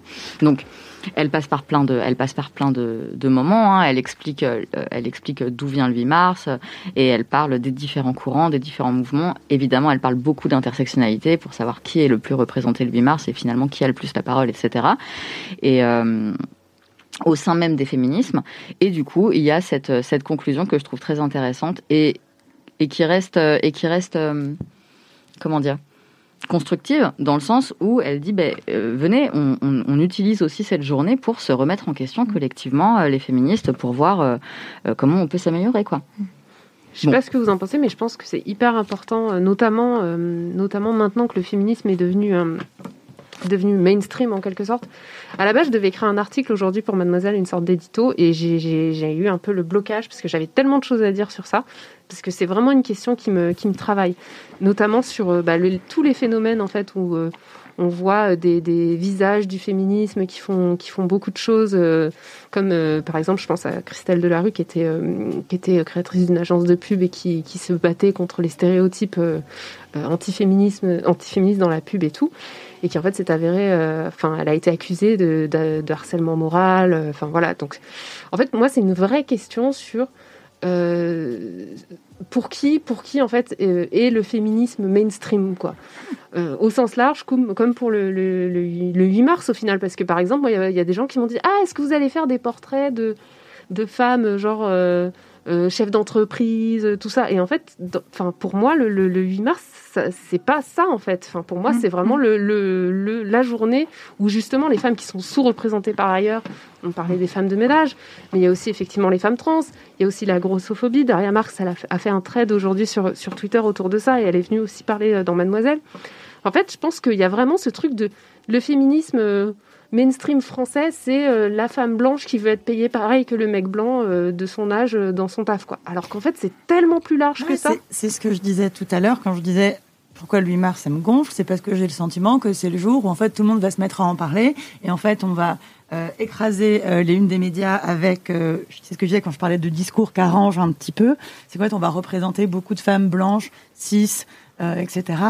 Et, euh, et en fait, pour moi, c'est quand même une façon de, de silencier euh, tous les autres discours. Qui est bon, bah, on va parler de vous, mais on va parler des sujets qui nous nous dérangent pas trop. On va parler des féminicides parce que bon, alors là, là-dessus, on est quand même tous ok. Tuer quelqu'un, c'est pas bien.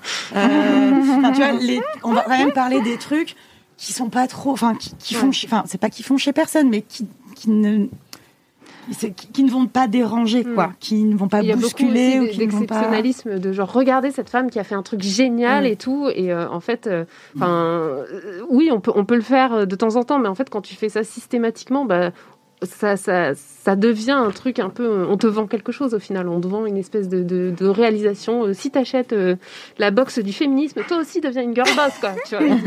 Bah, en fait, c'est marrant parce que je suis avant, enfin avant qu'on rentre en studio, je suis tombée sur un article qui en parlait et qui le nomme le féminisme de marché. Tu vois, c'est-à-dire euh, c'est euh, souvent des, des femmes qui sont dans des administrations euh, style CAC 40, d'entreprises, etc., qui vont déjà vendre des, euh, des stages intensifs de trois jours entre 2006 1500 et 4000 euros pour pouvoir euh, en fait être une, une superwoman, Une girl boss. ou dans une girl boss. Et donc euh, forcément en fait pour pouvoir euh, te payer un coach, un coaching et avoir euh, boosté ta confiance en soi, euh, pouvoir accéder à, à des métiers qui sont perçus comme euh, bah, valorisés en fait en société, il faut déjà en fait être sur le sur un chemin privilégié pour pouvoir y accéder et euh, vendre le rêve de la de la vie et avoir un storytelling fascinant quoi. Et donc ce dans ces je crois que alors que je dise pas de bêtises, c'est donc sur dièse.fr, c'est l'article qui est écrit par Héloïse Facon.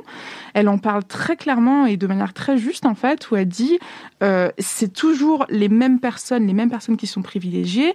Qu'est-ce que ça nous apporte qu'il y ait une une personne qui soit donc euh, au FMI, euh, comment elle s'appelait, je sais Christine plus. euh, Lagarde. Christine Lagarde, euh, qui est au FMI, mais qui continue à, à lancer, à balancer des plans de- d'austérité, d'éco- économique, qui continue à endetter les pays euh, en Afrique avec un néocolonialisme comme on n'a jamais vu. Qu'est-ce que ça nous apporte en fait d'avoir, euh, je sais pas, une ministre de, de, enfin une ministre qui soutient la loi travail et qui en fait, mais creuse les inégalités? C'était Parisot, je crois, en 2017, elle en parle, euh, qui creuse les inégalités entre les hommes et femmes. Il y a eu des manifestations en 2017 pour ça.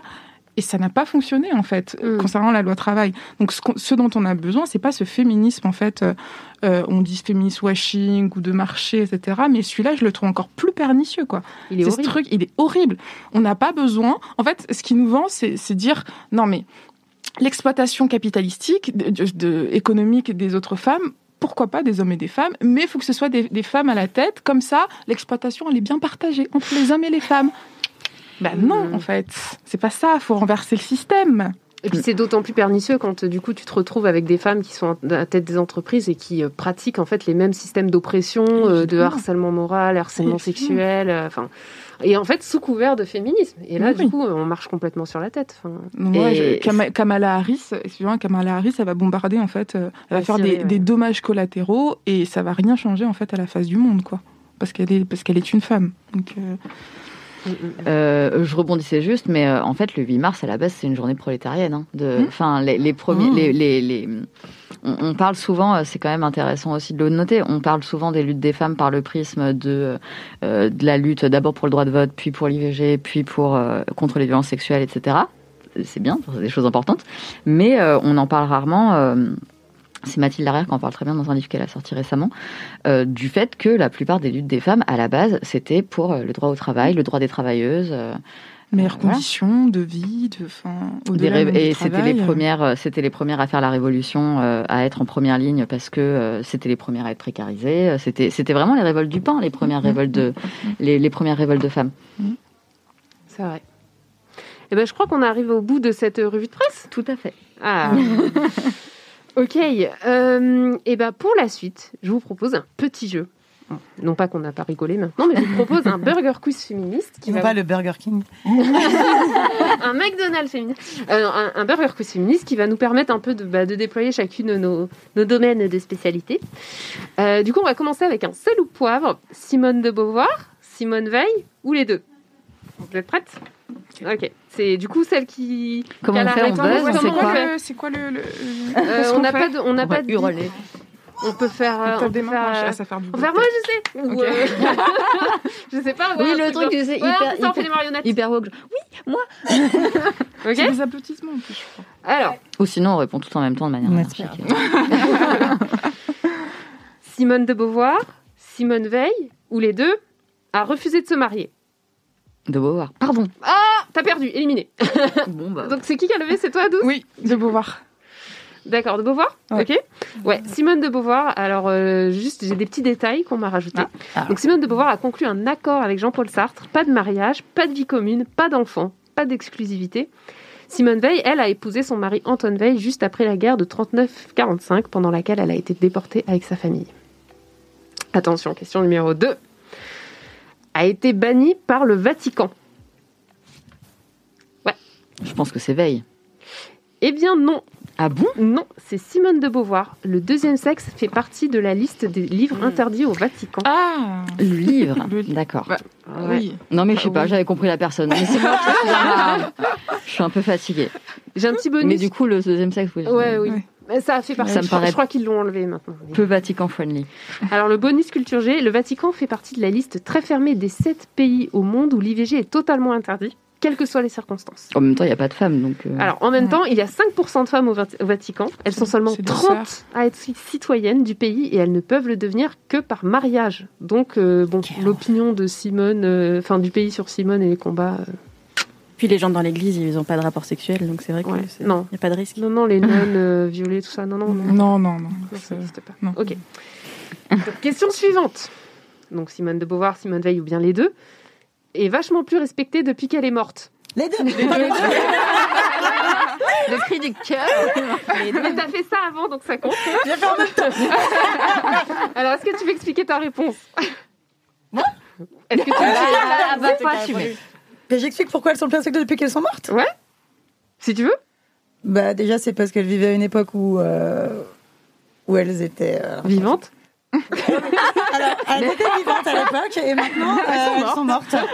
Non, mais est-ce que c'est pas parce qu'une bonne féministe, c'est une féministe morte? Bah ouais, en c'est général, ça. c'est ça. Parce qu'on écoute quand même tout- plutôt plus les femmes quand elles sont mortes. Bah, Oui. Tout à fait, surtout quand elles sont féministes. hein. Alors, les deux, comme d'habitude, les révolutionnaires d'hier sont considérés comme les tempérés d'aujourd'hui. Et on nous reproche à nous d'être plus révolutionnaires que les Simone d'antan, qui elles-mêmes étaient désavouées et vues comme des hystériques fanatiques à l'époque. Mm. Donc, euh, ce serait cool de se renouveler un peu les réacs, hein, vos Dire que arguments. nous dans 50 ans on sera des meufs Ouais, on sera au Panthéon. Mais il faut être morte. Mon angoisse 50 ans, Mais ouais, ça. effectivement, c'est c'est très intéressant ce truc de Ah, les féministes d'avant, elles étaient cool, elles, étaient- elles Non, avaient en de la fait, poigne. Elles avaient des vrais combats. Mais en fait, elles- non, elles en fait, mettaient des bombes, quoi. Ce que, j'allais dire, c'est que pour moi, en fait, pourquoi elles, elles étaient plus, euh, elles sont plus respectées maintenant, c'est qu'en fait, à un moment, tu es toujours en avance sur ton temps. Donc, en fait, à l'époque, elles sont, Elles se prenaient des elles- menaces de mort. voilà, elles, et en fait, à un moment, elles, elles meurent. Et puis aujourd'hui, elles portaient le discours à l'époque. Aujourd'hui, certains euh, sont plus ok d'entendre, sauf que nous, comme on est aussi encore en avance, bah, cette fois, c'est nous qui. Qu'on s'est nourri de leur discours pour Oui, aller encore ça. plus en avant.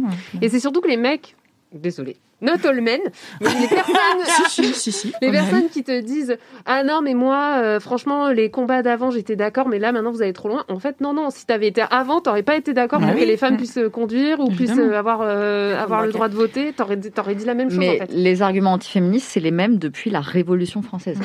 Non, mais vraiment, dans les, dans, les, dans les coupures de presse de l'époque et tout, tu vois les féministes représentés pareil, comme des, comme des mal baisés, comme des hystériques. comme- C'est vraiment, c'est les mêmes, Ouais. les mêmes arguments depuis euh, 200, 230 ans. Ouais non mais ouais, ouais, Et surtout, une femme, ça se met pas en colère. Ah bah non, bah non. Bah, depuis, depuis 230 ans. Hystérique, on s'est dit, sinon. C'est vrai qu'on s'est pas mis en colère depuis 230 ans quand même. Ouais. Va falloir faire quelque chose. Alors attention. 17e siècle, 21e siècle ou les deux? Ok Attends, non. 17e ou 21e 17e ou, ou les deux les deux. Les deux, un, un piège. Alors, là, c'est la date à laquelle ces citations d'importants hommes politiques ont été prononcées. Ok Et tu vas pas nous donner le nom nerfs parce que je sens que ça va y aller. Les nerfs sont tendus. Alors, hop là. La France n'est pas un pays à prendre comme une femme. 21e siècle. Oui, est-ce que tu as le nom de cette personne? Attends, je sais. je Aïe, aïe, aïe. C'est pas Macron? Ah, non, c'est François Fillon. Ah, putain. C'est François Fillon? Mais si, il a, il a sorti un truc pareil. euh, la République, non, c'est- Macron, c'était par rapport à la République. La République ne se laissera pas prendre. euh, en gros, ne se Il laissera a pas dit comme ne une femme, pas violer. ouais, comme ne une femme, pas mais on violer, quoi. devinait. Il a dit ne se laissera pas violer. La République ne se laissera pas violer, ouais, c'est un truc Mm. comme ça. Super. Mais c'était suite à Samuel Paty, je crois. juste Oui. Ouais, oui, ouais, oui. ouais, c'était un truc un peu bizarre. Oui, Voilà. bah oui, non, mais parce Donc que- François Fillon, qui on rappelle, n'a- n'avait pas encore rendu l'argent à l'époque. Il a toujours pas rendu. Mais il n'a hein. toujours pas rendu l'argent à l'époque. Enfin, aujourd'hui. Je m'y perds. Euh, citation suivante. Ryan Reynolds here from Mint Mobile. With the price of just about everything going up during inflation, we thought we'd bring our prices down. So to help us, we brought in a reverse auctioneer, which is apparently a thing. Mint Mobile unlimited premium wireless. Ready to get 30, 30, bit to get 30, bit to get 20, 20, 20, bit to get 20, 20, bit to get 15, 15, 15, 15 just 15 bucks a month. So, Give it a try at mintmobile.com slash switch. $45 upfront for three months plus taxes and fees. Promo rate for new customers for limited time. Unlimited more than 40 gigabytes per month. Slows. Full terms at mintmobile.com. Une femme présidente Mais qui va garder les enfants? De 21e siècle. Ah. Et c'est à l'égard de Ségolène Royal. Et c'était qui qui a dit cette magnifique du tout. phrase? Ça m'étonne pas du tout. Euh, C'était un député de l'opposition. Je sais plus qui. Euh, Petit C'est pas un indice, candidat? il était dans des bails de sang contaminé. Oh. C'était Laurent Fabius. Oui, Ah. voilà. J'ai- J'étais Donc sur euh, Laurent. Fabius en 2007 au sujet de Ségolène Royal qui se présentait à la présidentielle. 2007 quoi. Mhm, fatigue. mhm. Mec. Hmm. Alors attention, le point G des femmes, c'est la dernière lettre du mot shopping. Oui, bon. Ah, 21 siècle On va 21 mais Qui est cette personne le shopping existait déjà. Ah, c'est un gros beauf, hein, je vous mets Ah. sur la voie. Bon. Un gros beauf italien. Ah oui, euh, oui, bah oui. Oh, mais merde. Attends. J'ai, pardon. Non, non, non, J'ai plus de. Un homme politique, un Ah, gros mais beauf oui. italien, il n'y en a pas 36. Ah, euh, Mario. euh, non, Non, Silvio c'est ah, voilà, c'est Silvio Berlusconi. Berlusconi. C'est Silvio. Berlusconi Merci. en 2007. J'avais envie de dire Mussolini depuis tout à l'heure, j'étais là. Non, C'est pas- c'est pas le c'est bon- l'autre. pas le bon dictateur, c'est pas le. Ouais, non, donc c'est Silvio Berlusconi en 2007, en 2007 car il n'a jamais eu honte de rien. J'ai même pas l'explication. Car il n'a jamais la honte de rien, genre globalement. Et en bonus, attention, l'égalité entre les femmes et les hommes sera la grande cause quinqu- nationale du quinquennat. On l'a toutes, hein 2017 pour être précise. Donc, euh, what's good Emmanuel Macron, quoi. Ouais, Ouais. On a bien rigolé hein, pendant ce... Pendant ce... PMA, tout ça. Non, mais il continue de le dire en plus. quinquennat. hein. Mais non, mais moi j'y crois à fond. Ouais, super. Et puis, on, on l'a pas dit, mais on aurait pu rajouter, j'ai parlé entre hommes euh, avec, euh, avec mon ami qui m'a assuré qu'il n'avait pas violé. quoi. Oui, oui, ça c'est- c'était collector aussi. Une conversation d'homme. Ah, bah ça va. Ah, ça va. si les hommes en ont parlé entre eux, On est tous rassurés. Ok, eh bien, je vous annonce qu'on est en avance sur notre programme. Donc, euh, est-ce que on passe à la suite? Mais je sais pas si on est toujours en home parce qu'on va parler un peu des trucs olé olé. Oh. Bon, ok, virez-nous de la home tous. Euh, bah, du coup, ça va surtout être, être vous deux qui, vont, qui allez pouvoir nous éclairer, euh, Margot et Céline, parce qu'on va parler du test de pureté. Allons-y. Allez, Alors, est-ce que vous avez, vous connaissez le test de pureté Vous savez ce que c'est? Ça me dit Euh, vaguement c'est un quelque truc chose. infâme euh, qui existait sur les internets, qui existe toujours Mais du coup existe apparemment. Qui existe toujours. Quel enfer. Il est toujours. euh, En fait, même le- la personne qui l'a créé l'a, enlevé d'internet et il y a d'autres personnes derrière qui l'ont remis en ligne. remis, ouais. Mm. Et, c'est toujours la même interface dégueulasse Ouais, de Windows c'est tout. 98. euh. Ouais. Mais parce que moi, je, moi, me- moi, je me l'ai fait, rappelle mais je sais pas justement. si c'est celui-là en fait. Oh bah, Bah, c'est- On peut peut-être expliquer ce que c'est pour les gens qui connaissent pas? Bah, en gros, euh, c'était un test qui devait circuler à l'époque de feu MSN euh, ou Skyblog. Euh, donc j'imagine début des années 2000, enfin fin des Ouais, années, fin des années 2000, 90, début début 2010. 2000, ouais. ouais. Et c'était un test que, que les adolescents se partageaient pour euh, révéler leur pourcentage euh, de pureté, pour savoir s'ils étaient euh, bah, purs ou euh, plutôt... euh, Donc ça parlait alcool, sexe. Ouais. Non, ce qui est assez euh, Alcool, dramatique, sexe, c'est qu'à l'école, c'était plutôt un test pour voir si t'étais si, quelqu'un de cool ou pas. bah oui, oui, bien ça, sûr. en fait. Non, mais bien sûr, le but fait, c'était les pas d'être questions pur. portaient sur l'alcool, Bah. le sexe, les drogues, etc. Ouais. Et par exemple, moi, à l'époque, euh, je sais plus quand je devais l'avoir passé, j'avais 15, enfin, peut-être, je sais pas, 18 Quand tu l'as ans. passé, pas le comme un Ouais, tu l'as passé, genre. Alors, quand j'ai passé mon que tu l'as pureté, eu ou pas euh, je devais avoir 18 ans, ça faisait 3 ans que j'étais avec mon mec, c'était ma première fois, j'avais fait l'amour qu'avec un seul garçon. Euh, moi, j'ai grandi au Blanc-Ménil, en Seine-Saint-Denis, si tu veux, je... Je sortais pas sur Paris, euh, mes seules euh, soirées c'était genre sur le canapé dans ma cité avec mes potes en bas. J'ai j'ai repris quelques drogues, mais c'était pas celle qui te faisait gagner beaucoup de points le but, c'est le nombre aussi. Voilà. As-tu déjà pris un Euh, doliprane et coup, je passais pour une meuf ultra boring, quoi. Non, mais moi, c'est vrai que je m'en souviens comme d'un truc. euh, Mais c'était- surtout, c'était stylé, quoi. à part Tu- raconter tu des mythos, t'avais forcément pas Moi, gagné beaucoup de points sur ce il y a truc. Vous 3 savez ans. Moi, je faisais beaucoup la tête, trois mais il y avait, mais c'est mais surtout il y avait des trucs de fierté, jamais on s'en fait, fout, euh, tu. Non, mais surtout, je l'ai, ça, un peu re-regardé. C'était quand même des trucs un peu ardos hein, qui te Bah, demandent. Là, euh, Oui, oui. Tu C'était pas, tu juste tu gagnes 25 points parce que t'as fumé une clope. Tu pouvais. euh. Ah bah non, mais si tu pouvais aller là j'ai la première question sous les yeux et c'est avez déjà vous ri du malheur de quelqu'un Donc je pense qu'on va pas se faire kicker tout de suite de la home de Twitch Ça va. à cette question. Donc euh, on- je pense qu'on peut dire oui. Hein. Non. Jamais. Jamais. Alors non. Tu n'as pas ri quand Donald Trump a perdu l'élection Ah Moi, si, j'ai ri. moi j'ai bien C'est rigolé. pas son. Ouais, bon. Ah, ah, ah. Allez. Peut-être. Ah et puis la deuxième question est déjà un peu plus hardcore. quoi. Avez-vous déjà ri d'une personne mentalement ou physiquement Ouais. handicapée? Ça arrive hyper vite, quoi. Ah, c'est violent. Bah, et en même temps, je pense qu'à la fin des années 2010. euh, Ah bah tout le monde répondait oui, je pense. 2000 2000. ouais. euh, oui, 2000 plutôt, Ouais, ouais, bien ouais. sûr. Mm. Euh, et puis après, Ça mais c'est marrant parce que hein. ça, ça varie. hein. Avez-vous déjà posé un lapin à quelqu'un? Bah euh, oui. et oui, et puis combien, combien de fois avez-vous été déjà arrêté? C'est c'est ce genre de questions-là après qui, je pense, doit... Oui, la délinquance Ouais. est bien valorisée aussi. Ouais. hein. Mais euh, ce qui est intéressant, du coup, c'est. Du coup, on faisait ce test quand on était à peu près, je sais pas, qu'on avait entre 15 et 20 ans, quoi. Enfin, Mm. 15-25, si on Ah, veut. je me- j'aurais même dit plus jeune. Moi, Plus jeune? Ouais, moi j'aurais l'impression. Moi j'avais l'impression de le faire plutôt au collège. Ah ouais? Ah ouais? Mais t'as Ouais. quel âge? 16 ans 20 29. Moi je crois que je l'ai fait au collège. Moi ce truc ça circulait au collège. C'est pour ça que je te disais tout de suite, évidemment, Ah bah qu'on oui, n'avait pas fait grand chose. Non, bah, moi j'avais 20 ans donc. ah ouais, euh, ouais. Bah, Un peu plus de bah, je pense que oui, mais peut-être.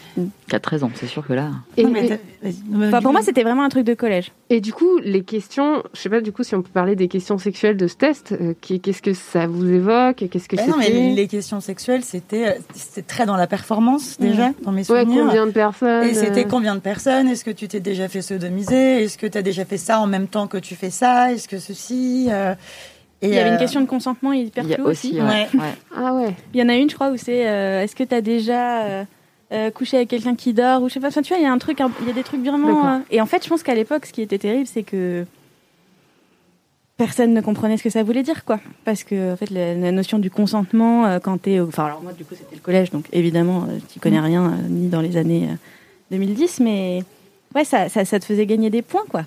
Puis c'est surtout, moi, j'ai ce souvenir du coup de faire ce jeu et de le faire avec des potes autour de moi.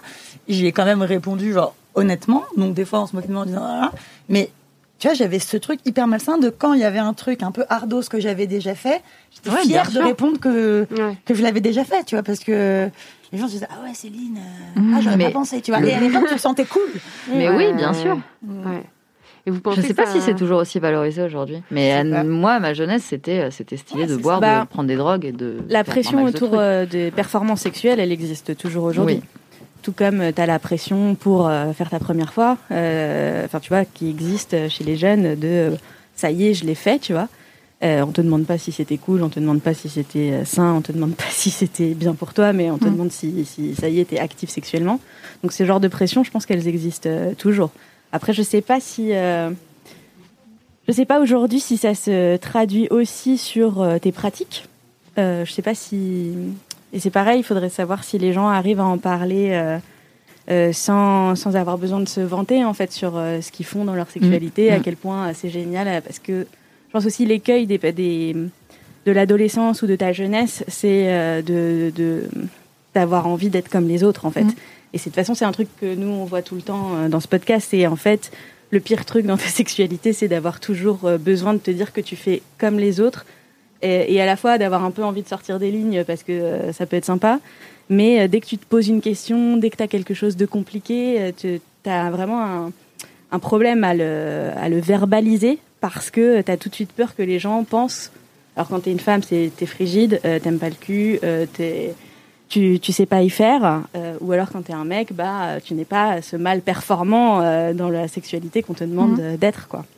Donc euh, je sais même plus pourquoi j'ai commencé ce long dialogue. Mais ça me On fait se à s'il y avait ça, en toujours fait, cette parce pression. Que, parce Ouais. que, en fait, moi, j'ai l'impression que c'est vraiment très paradoxal. D'un côté, la sexualité est vécue et, et pensée comme très intime. Mm. D'un autre côté, on nous apprend à s'en distancier totalement parce qu'on en parle tout le temps, partout. Tout est sexualité et tout est sexualisé. Et au final, bah, ça fait de nous des personnes qui sont tout, tout- enfin, tout le temps dans cette ambivalence, autant dans la recherche de soi, c'est-à-dire bah, quelle est ma sexualité? Est-ce que ça va de soi d'être hétéro? Est-ce que je suis bi? Est-ce que je suis, je fais partie de la communauté LGBT, etc.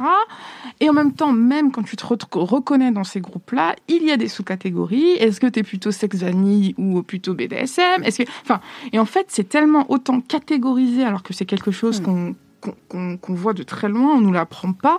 On, fait, on a des cours très biologico-biologiques, mais au final, sur tout ce qu'il y a autour, c'est tellement flou et ce serait bien en fait qu'on qu'on puisse faire des êtres un peu plus matures. Et je parle en mon nom aussi, évidemment. C'est un parcours euh, qui, qui j'ai 27 ans et euh, des trucs encore à, à vérifier et à revoir. à vérifier. Faudrait que j'aille checker ça. Alors attends, la dernière fois, c'est pas ouf. Mais ouais, non, les gens, les gens réagissent pas mal euh, dans le chat en disant euh, donc Somar qui nous dit oui oui moi c'était le début des années 2000 sous format Excel. Ah, Excel du texte. du texte. Déjà, il y avait un gros gap de compétences à avoir pour pouvoir. Moi, il fallait juste cocher, quoi. Tu vois. Euh, Il y a Nastas, Nastas qui dit perso, il tournait encore il y a peu quand j'étais au lycée il y a 4-5 ans. mais c'est certain. C'est. Ouais, ça. Hein. Alexis qui dit le test de pureté une angoisse. Genre si tu embrassais une personne du même sexe que toi, tu étais pas aussi pur qu'un bisou hétéro. Ouais. Ah non, mais ouais, c'est ça, on en revient à ça, quoi. Euh, Mais alors oui, et en même temps, c'était stylé. Enfin, encore une fois, dans cette. euh, Bah, je pense que ça dépendait de qui t'étais. Enfin, tu vois, je sais pas. Moi, j'avais Ah, je pense l'impression qu'une qu'il fallait fille, faire le score une le plus fille, élevé. Une fille, c'était stylé, un mec, je sais pas. Oui, oui. Ouais. Ouais. Ouais, bien sûr. Il y avait effectivement cette question est-ce que tu as déjà euh, profité d'une personne droguée ou inconsciente? Ouais, c'est ça. Euh, Est-ce que tu as déjà couché avec quelqu'un sous l'effet de l'alcool? Quelle horreur, dit Alexis. Les questions étaient problématiques. Mm. Euh, et du coup, euh, du coup, c'est vrai que quelqu'un dit c'était surtout stylé pour les meufs. Mais effectivement, il y avait peut-être un peu ce Pour les meufs? euh, bah, en fait, il y a un super article sur le site américain Jezebel qui est sorti sur l'empowerment et je pense que ça, ça, ça a découlé directement du documentaire sur Britney Spears Mm. euh, sur donc Framing Britney Spears, qui était un documentaire euh, du New York Times, qui était hyper intéressant dans le sens où euh, où euh, tout le tout le début du documentaire, ça, ça essayait de dépeindre Britney Spears comme euh, une personne hyper en contrôle de sa sexualité, de ce qu'elle voulait montrer au public, de ce qu'elle voulait pas montrer au public, en occultant co- complètement le fait qu'elle avait 16 ans en fait, Mhm. et que quand tu as 16 ans, bah en fait une- t'es encore une, une jeune une jeune ado, une enfant quoi, mais tu veux être une adulte. Et donc, en fait, tu es dans, ce- dans cette espèce de, de zone où tu es en train d'évoluer. Et en fait, il y a ce truc de l'empowerment euh, euh, sexuel où on te dit, où, où tu as, des gamines de 16 ou 17, 18 qui vont te dire non, non, mais je l'ai fait parce que j'en avais envie et tout.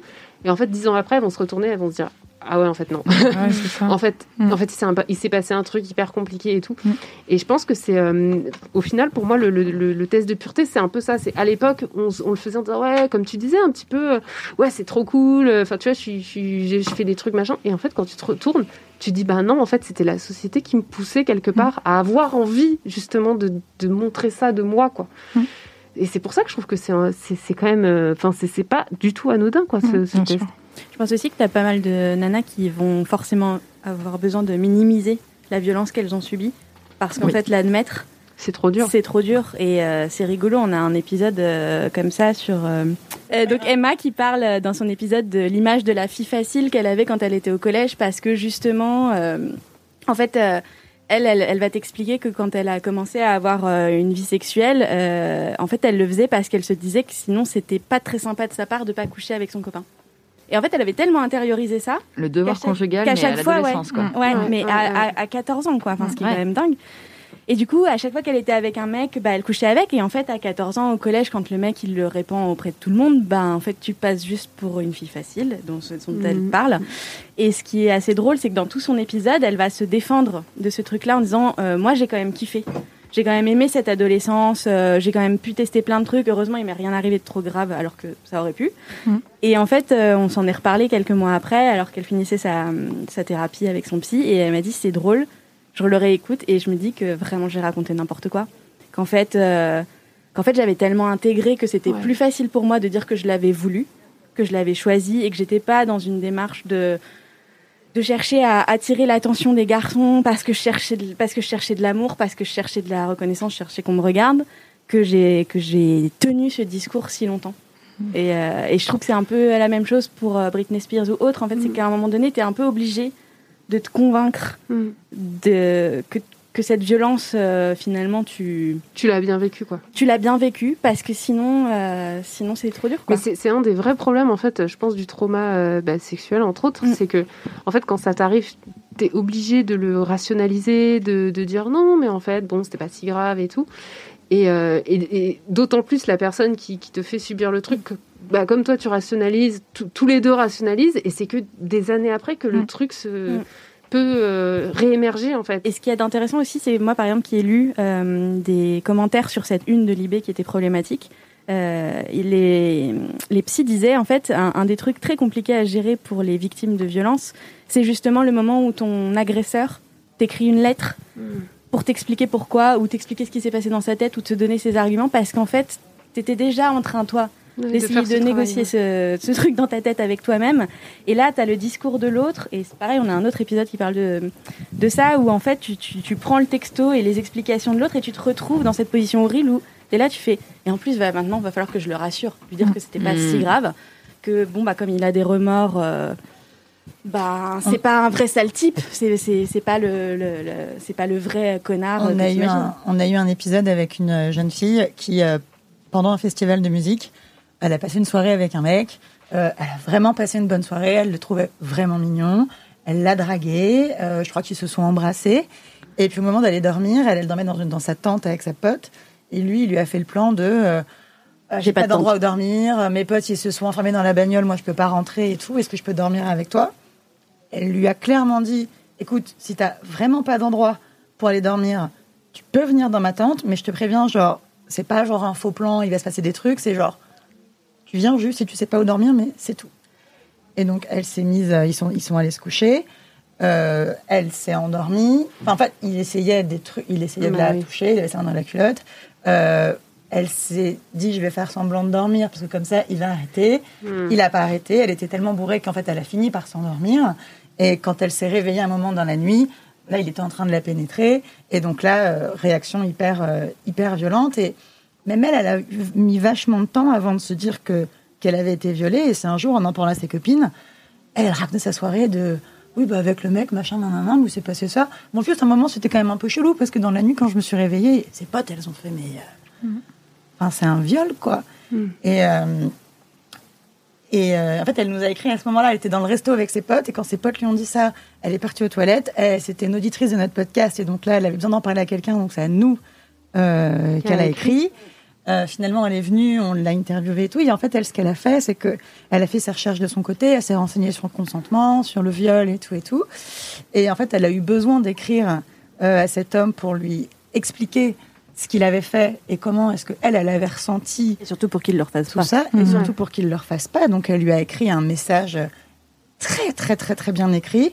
Euh, et en fait, lui, quand il a reçu ce message, genre, il lui a tout de suite demandé euh, Est-ce que je peux t'appeler Genre, euh, je suis pas bien, genre, est-ce qu'on peut se parler et tout? Donc, elle, elle l'a eu au téléphone.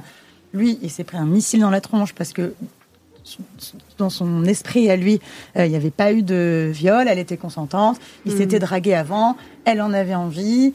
euh, Enfin, lui, Ouais. l'histoire qui s'était racontée dans sa tête, c'était celui d'un mec euh, pour qui la fille, c'était OK. Et il Et, et qui n'a rien fait de mal, Il a quoi. rien fait de mal, c'était normal Et, quoi, ouais, pour lui. et en fait, elle s'est retrouvée dans la position du mec, mais qui était en pleurs et qui disait, mais oh, je suis trop mal. Enfin, genre, C'est lui comment- qui souffre quoi. Ouais, genre euh, le mec en souffrance et elle s'est dit, mais en fait, j'étais complètement perdue. qu'il a le droit parce que- d'être, enfin, il a le droit d'être en souffrance, il a le droit Ouais, d'évidemment. mais c'est pas de le- c'est pas de elle. le le régler quoi. Et elle, elle s'est dit, je me suis retrouvée à un moment en mode, euh, en fait, Pas si j'ai- grave. j'ai j'ai- j'ai pas envie de le Ça rassurer, aller, mais euh, mais je suis quand même là à lui dire, bon bah écoute, euh, non mais t'in- t'inquiète, hein, moi je vais bien, juste en fait tu recommences pas, c'est tout. Bon, allez, salut, on raccroche. Et euh, il, continue un peu de lui écrire. Elle a fait non mais en fait, euh, Non, Alors, on je va veux voir, pas va tes voir news, une psy, quoi, vois. ouais. Ouais, c'est. C'est. C'est. Le en bad. fait- et en fait, c'est- non mais, non, mais c'est- c'est un truc qu'on dit souvent, tu vois, c'est en fait, euh, t'as quand même une femme sur cinq qui est, qui est violée. L'agression sexuelle, c'est une stat encore euh, plus, plus haute, mais euh, on- par contre, enfin, moi autour de moi, Ouais. moi j'ai été violée, euh, j'ai des copines qui ont été violées, ma mère elle a été violée, enfin, on en connaît toutes des femmes qui ont été violées. Par contre, c'est bizarre, on connaît pas de violeurs. Non. non, Tu non. Non, c'est. Et quand on, quand on, on suggère que potentiellement euh, les hommes euh, peuvent violer, qu'est-ce qu'on fait pour qu'ils arrêtent? Eh bien, nous, nous faisons bannir de bannir de Twitter. Twitter. Voilà. Normal. Donc, il y, a, y a des gens qui réagissent dans le chat, euh, qui continuent, enfin, pas à ça, du coup, qui réagissaient plutôt au test de pureté, qui disaient euh, Je l'ai refait il y a quelques semaines avec des potes et j'ai pas fait un score très haut. On en a parlé sans se mettre de pression. C'était intéressant de partager des anecdotes sur nos vécus, mais quand j'ai relu les questions, c'était bien plus choquant que ce que je me souvenais quand j'étais au lycée. Mmh. J'ai 23 ans. Non, Brun qui nous dit ça. Euh, C'est parce qu'à l'époque, ça nous choquait pas. Et quelqu'un d'autre qui nous dit Go chez le psy, le gars en souffrance. C'est ça, c'est ce qu'il faut faire. C'est ça, c'est pas à ta victime de Ouais, s'occuper de ouais, toi. non, En non. plus, quoi. Mais c'est fou que ce tes soit la, émotions, la en fait. première, euh, le premier réflexe de beaucoup en fait de, de- Mm. de personnes euh, qui reviennent en disant effectivement je t'ai violé, je t'ai agressé, je t'ai frappé, je t'ai machin, c'est d'aller chercher du réconfort. Bah, c'est en fait victime. c'est la c'est juste l'attente du pardon quoi. Ouais, en soi, l'absolution c'est pour, juste te- ça. pour aller mieux, Ouais, quoi. Clairement. et tu t'en fous complètement de ce que ta victime ressent. Ouais, exactement. Parce qu'une fois de plus, c'est aux, aux femmes euh, de, euh, de faire le travail émotionnel, de Mm. ce labeur émotionnel, alors que c'est pas comme ça que ça marche. Va payer quelqu'un, ce sera plus simple. Euh, J'ai quelques petites questions. Euh, je suis désolée, on n'a pas fait de. Je m'étais noté de faire des trigger warnings et tout. On n'en a pas fait du tout. Ah ouais, alors ouais, on a non, pas- là, du tout, ouais. Donc euh, on en fera peut-être sur le replay. Euh, voilà. Et voilà, je suis un petit peu mal, mais c'est venu comme ça dans la conversation. Je savais que ça allait venir, j'aurais dû le faire avant, donc euh, désolée. Euh, ben on peut, on peut peut-être faire un petit tour de table sur autour du féminisme. Juste, qu'est-ce que, par exemple, c'est quoi le- le- la meilleure chose que ça vous a apporté votre féminisme? Si on peut commencer par là. C'est genre, c'est genre, tu sais, un truc d'introspection hyper profond. Il se répond en deux minutes. Non, non, on a le temps encore. On a encore 40 minutes. Mais en fait, moi, je trouve que ça change tout dans ta vie. Parce qu'en fait, comme Mm. ça change absolument la façon dont tu vois tout, ça change toutes tes interactions sociales, ça, ça change la façon dont tu perçois les gens, dont tu perçois les choses. Euh, ça te permet de faire le tri dans tes amis, ça te permet de, enfin, de, de faire le, de ce que, dans ce que, non, mais c'est vrai, tu fais Dans ta amis. famille aussi. Dans ta famille, tu, ça change, euh, je sais pas, la- ta, ta vie professionnelle, ce que tu as envie de faire, ce qui a du sens ou pas. Si tu te sensibilises au féminisme, bah, du coup, tu te sensibilises à plein d'autres choses parce que s'ouvrir à une, une cause, euh, enfin, Tu vois toutes les autres inégalités. tu vois les normalement. inégalités, enfin, tu, tu vois tout le reste. Donc en fait, pour moi, ça, ça change juste toute la façon dont tu vois, euh, dont tu vois le monde, quoi. Et de ça découle euh, évidemment plein de trucs hyper méga chiants. On peut, reparler du burn-out, mais euh, mais de plein de trucs cool aussi, tu vois, genre de, de rencontres comme ce soir. Euh, Nous, avec le podcast, on rencontre des gens incroyables. Euh, euh, non, non, c'est Mm. moi, je trouve Mais- ça trop chouette. Et moi, le- et franchement, moi, le truc que je préfère, c'est c'est- c'est- c'est tout bête, hein, mais j'aime bien cette idée que, tu vois, mes, mes parents m'ont élevée, ont fait de moi la fille que je suis aujourd'hui, et maintenant, j'ai l'impression d'être moi dans un rôle d'éducation avec mes parents. Et, euh, et en fait, j'ai- j'aime vachement ce truc euh, éducatif et pédagogique et tout de euh, de mes parents. Genre, c'est c'est vraiment des, j'ai des discussions passionnantes avec mon père. euh, avec ma mère aussi. Et, euh, et moi, c'est un truc que je trouve vraiment chouette. Enfin, C'est-à-dire que depuis que je suis sensibilisée à toutes ces choses euh, et que je me dis, bah, je vais oser parler de ça avec mes parents, avec mes parents, on a des discussions, euh, tu vois, d'adultes, de personne à personne, et puis forcément de, je suis ta fille, t'es mon père, c'est gênant de parler de ça, plus du tout, quoi. Mm. Je Ouais, donc ça des- enrichit euh, tes relations quelque Ouais. part, quoi. Mm.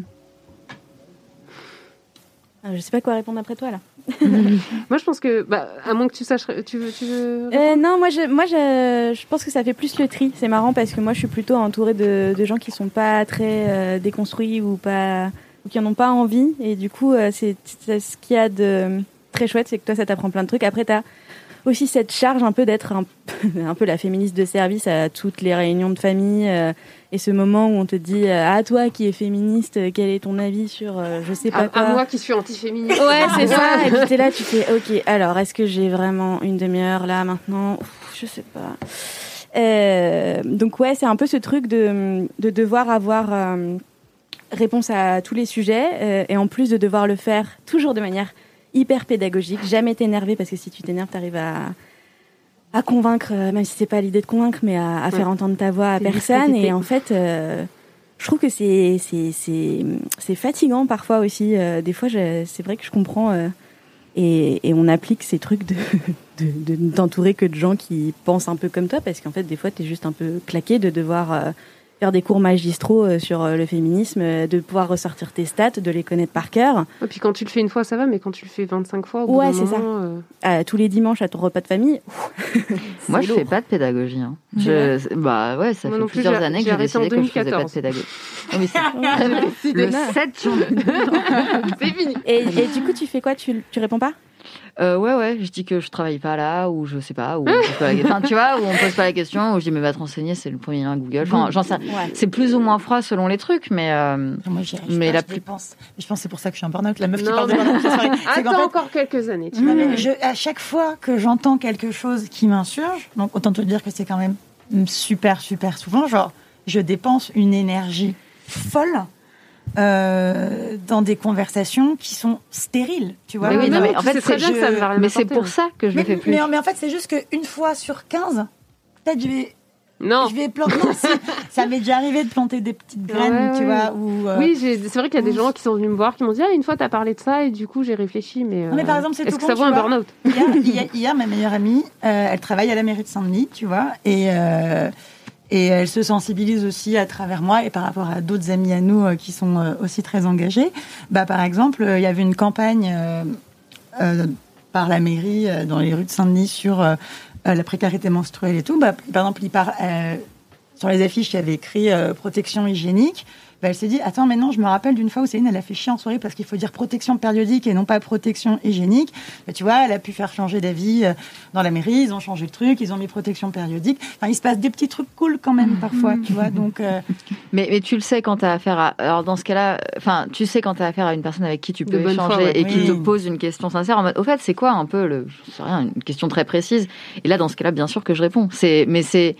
Quand je dis que je réponds pas, c'est les personnes qui, qui vont te Qui faire te chier troller. directement Oui. en Bah, soirée, Dans le chat, là, et qui sont Futabec, pas là pour Ah non, Futabec nous dit la dernière en date, à table posée, un mec qui me dit Et alors, Alice Coffin, on en pense quoi Voilà, Même pas bah tu voilà. en penses quoi Le on direct. l'impression d'être en Mm. cours de rédaction. Bon.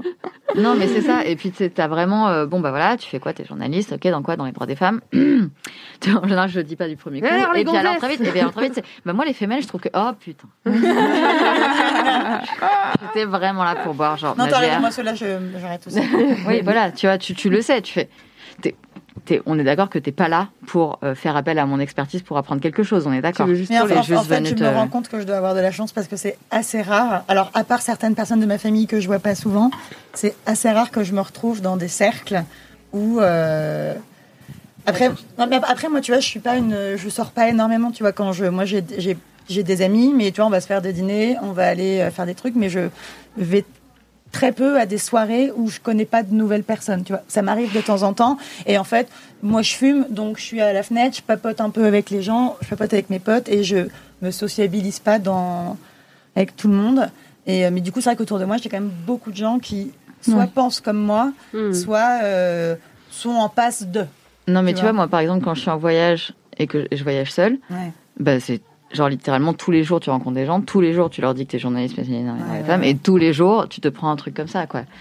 Et voilà. Et donc là, ça sert à rien. Enfin, de mon point Ouais, de vue, ouais, ça sert à rien. Je suis pas là Et- pour. et Et, en toi, plus, je suis en coup, vacances. euh, je sais pas si euh, Du coup, tu vas répondre à la question. Ah oui, oui, tu veux peut-être répondre. Euh, ouais. non mais oui, en fait, il y a un truc tout bête qu'on n'a pas dit, mais j'ai l'impression, mais effectivement, toutes ces connaissances, toute cette façon de voir le monde d'une nouvelle manière et tout, bah, ça t'é- t'as- ça t'émancipe toi. J'ai l'impression, ça te, tu t'autorises, enfin, tu t'autorises certaines choses que tu t'autorisais pas, tu sors de contraintes que t'étais, voilà, tu sors de l'ordre établi, tu te dis, ah mais peut-être que, euh, alors bon bah les trucs de base, peut-être que j'ai pas besoin de me piler, peut-être que j'ai pas besoin de porter un soutif, de me maquiller, de machin, peut-être que euh, bah c'est pas normal qu'on me traite comme ça, parce que tout simplement le harcèlement de rue il y a quelques années c'était normal encore. Mm.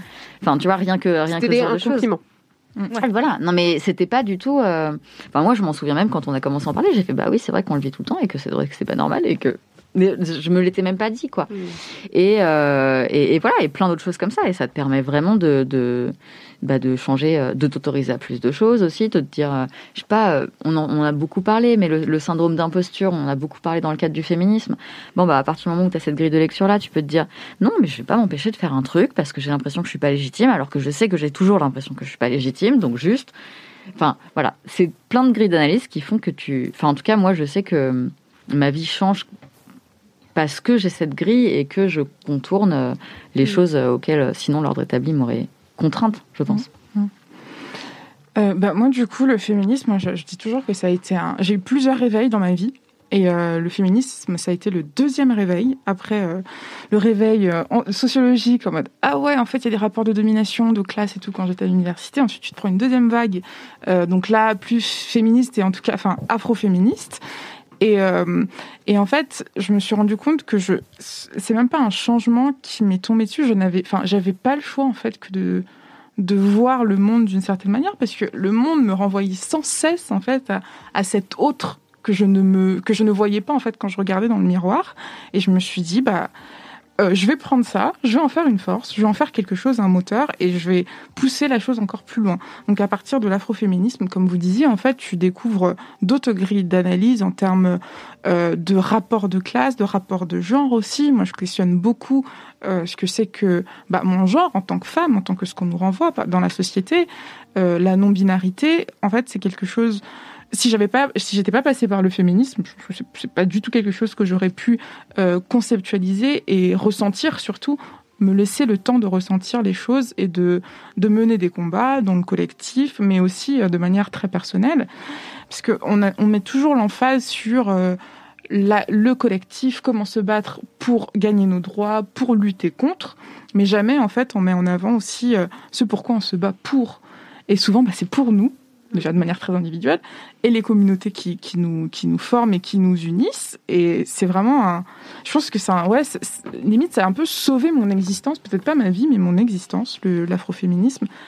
Parce qu'avant, j'étais pas du tout communautaire, euh, pas du tout dans le collectif. C'est c'est quelque chose bah, que la société t'apprend, en fait, individuel. Tu poursuis tes rêves toute seule et tu y arriveras, girl boss. Et, euh, et au final, euh, non, c'est c'est vraiment ce shift-là qui me dit, mais des fois, je me, je je- j'aime bien me faire des, des petites crises d'angoisse comme ça. Je me dis, mais où est-ce que j'en serais en fait si j'avais pas été féministe? Et là, je me soulage, je me dis, ok, c'est très compliqué, c'est très dur. Lutte dans cette dystopie Non, où il n'aurait voilà, pas c'est découvert ça. le féminisme. Bon, alors, tu vas écrire d'où sur ce qui s'est passé. Non, mais c'est, c'est- et c'est à quel point je me dis, mais j'ai, enfin, on a de la chance, quoi. On a, il y a des divergences, il y a des désaccords. euh, et il y a des mouvements qui, voilà, qui se nourrissent les uns des autres et c'est comme ça qu'on avance. Mais je me dis, mais on a de la chance. Et du coup, quand je pense qu'avant, le terme féministe, c'était une insulte, ouais, c'est le féministe et tout ça. Hum, Ok, mais qu'est-ce qui se passe? Mais merci, bien sûr que je suis féministe en fait. Merci de le voir euh, d'emblée comme ça, quoi. Et ça, c'est, ouais, c'est, enfin, c'est quelque chose. Ouais. Je- Il y a un aspect vraiment transformateur. euh, Ouais, ouais, ouais, carrément, carrément. Ouais. Non, bah moi, euh, c'est marrant parce que j'ai j'ai bien aimé ce que tu disais par rapport aux parents et tout, parce que bah, moi, je viens d'une famille qui était plutôt famille ouvrière. Et la première fois que j'ai parlé de féminisme à ma mère, le premier truc qu'elle m'a dit, c'est il faut pas aller trop loin pour, euh, il faut pas faire peur aux hommes. Et j'étais là, genre, Ouais. waouh Je venais de lire Le deuxième sexe de Simone de Beauvoir et j'étais là, genre, ah ouais, c'est chaud. et en fait, euh, du coup, ouais, moi, bah, un peu pareil que toi, c'est arrivé par vagues. Et je pense aussi, quand t'es quand t'es une femme racisée, tu te prends plusieurs vagues euh, dans la figure quand tu réalises euh, déjà comment on te voit, Ouais, comment ouais. après on te sexualise, euh, ce que la société pense que tu es capable de faire ou pas. Enfin, Mm. et, euh, et effectivement, moi, c'est arrivé en deux temps. D'abord, effectivement, quand j'étais à la fac, j'ai lu beaucoup, beaucoup d'ouvrages féministes et mais féministes français, donc très blancs, enfin, qui Mm. parlaient Mm. beaucoup euh, de femmes bourgeoises. Après, c'était intéressant, je pense, dans, une, dans un premier temps, de, de, de faire cette découverte-là. Et en fait. euh, tout, tout l'aspect afroféministe est arrivé vraiment après. C'est une fois que j'ai- découvert ça et que j'ai commencé à travailler sur ces thématiques-là, et notamment euh, moi, j'ai commencé à travailler donc, euh, enfin, il y, a- il y a vraiment dix ans euh, dans les milieux journalistiques. Et en fait, je, je le raconte souvent, mais j'étais souvent la seule personne racisée dans les rédactions. Quoi. Et voilà, donc je me prenais les femmes noires, on veut pas les voir, ça vend pas. Enfin, des choses très violentes et qui m'ont amené à me poser la question, à me dire, mais déjà, pourquoi je suis, pourquoi il y a que moi? Enfin, en tout cas, là où j'étais, je pense, je dis pas que j'étais la seule journaliste noire en France, hein, c'est pas ce que je veux dire, mais par contre, dans moi, dans les secteurs où j'étais, j'étais toujours toute seule. Et j'étais toujours cette espèce de caution, genre, euh, et toi alors, euh, qu'est-ce que tu penses euh, des, des, des femmes voilées, des machins, enfin, tu vois. Et, et en fait, euh, j'ai commencé à lire un- un- le premier truc que j'ai lu vraiment sur ces questions-là, c'était Black Feminism, le recueil de, de Elsa Dorlin de textes afroféministes. Et c'est là, en fait, où j'ai eu vraiment une révélation et je me suis dit, waouh, il y avait un pan, en fait, Mhm. de mon identité que j'avais pas euh, intégré à ma réflexion féministe. Euh, Je pense que c'est- c'est c'est aussi complexe parce que je viens d'une famille où, en gros, bah, je, j'étais, je, suis une, je suis une personne métisse, donc en fait, j'ai grandi avec beaucoup de personnes blanches. Donc en fait, ça a été compliqué, en fait, de, de, de tout, enfin, de, tout, de mettre toutes les pièces du puzzle ensemble et de comprendre ce qui se passait. Mais une fois que j'ai compris ça, en fait, ça a éclairé tellement de choses. Et je pense, comme tu dis, Douce, que en fait, je sais même pas où je serais, même euh, genre, euh, enfin, juste dans ma tête, en fait, parce que quand tu vois tout ce qui se passe politiquement aujourd'hui, euh, le traitement des femmes racisées, même Aya Nakamura, quoi. Enfin, tu vois, si, si t'as pas toute cette réflexion en fait autour de ça, tu comprends pas pourquoi elle est traitée comme ça, en fait. Évidemment. Tu, tu te dis, bah, Moi, c'est un red flag. De toute façon, les personnes qui disent Ah non, mais moi, j'aime pas Yana Ouais. Nakamura, je suis là en mode hum, hum, hum, hum, Il y a un problème. No, bye. Et, euh, voilà. Et en fait, euh, ça, ça éclaire tellement de choses en fait sur bah, même la sexualité, même tu vois le- les choix de vie que tu fais, Mm. euh, comment tu te construis dans une dans la société française où euh, la première question qu'on te demande c'est d'où tu viens, Mm, alors qu'en fait tu viens d'ici. Enfin, tu vois, il y a, il y a vraiment plein plein de choses. Et je pense que le féminisme et euh, l'afroféminisme surtout m'ont appris vraiment à, à décrypter en fait mon existence. Et donc c'est Et te capital en fait. situer et à pouvoir justement t'extraire Ouais. dans cette situation. On te, on te ramène à chaque fois. Et ce que je trouve vachement fort, c'est qu'en fait, l'afroféminisme, ça a été beaucoup théorisé, bah, du coup, aux États-Unis et tout, mais je trouve que ça s'applique aussi, dans une certaine mesure, euh, à la réalité euh, des, des, des afropéennes. Mais euh, il y a aussi des textes maintenant qui sont. Enfin, il y en avait déjà eu avant avec euh, la négritude et tout, mais il y a vraiment des. Enfin, en fait, tout ce pan des voix euh, des femmes, euh, des Mm. femmes racisées qu'on n'avait pas entendues avant et qui, qui, qui, en fait ont toujours été là, quoi. Enfin, voilà, c'est une vraie richesse et euh, enfin, je, enfin, moi, je suis trop contente de les avoir euh, avec moi, quoi. et vraiment, dans ma vie au quotidien, c'est c'est genre comme si elles faisaient partie de ma famille. Enfin, c'est Ouais. C'est hyper fort. et Bah, c'est un peu les tantes euh, que, que, Ouais. que t'as pas eu en fait. Ouais. les tatas, euh, la tata qu'on dit euh, la, tata riche qui a pas d'enfant et qui vient et qui, voilà, qui fait vit sa meilleure vie et tout, tu vois. Bah, c'est un peu ça. Je me dis, euh, tu te replonges dans, tu lis Bell Hooks, tu lis Angela Davis, tu lis Ouais. toutes, bah, toutes ces gardiennes là et oui, enfin, et de, à moindre mesure, même si je trouve qu'en France aussi, bah, peut-être qu'on n'a pas encore l'espace médiatique pour vraiment Ouais. Vraiment s'exposer, mais est-ce que ce serait pas aussi un quelque chose euh, parce que on, on- comme on en parlait, tu vois, le, le féminisme, plus ça devient mainstream et plus c'est récupéré et plus euh, Bah, c'est voilà, est-ce que l'afroféminisme d'une certaine manière ça pourrait aussi, euh, tu vois, devenir un truc un peu bon. Après, euh, au moins c'est au moins il y aurait plus de jeunes filles qui en parleraient. bon, après, Mais, mais ce qui est, enfin moi, ce que je trouve intéressant, c'est, c'est vraiment.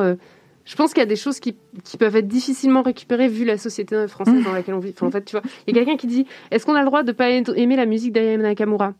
Oui, mais ça personne.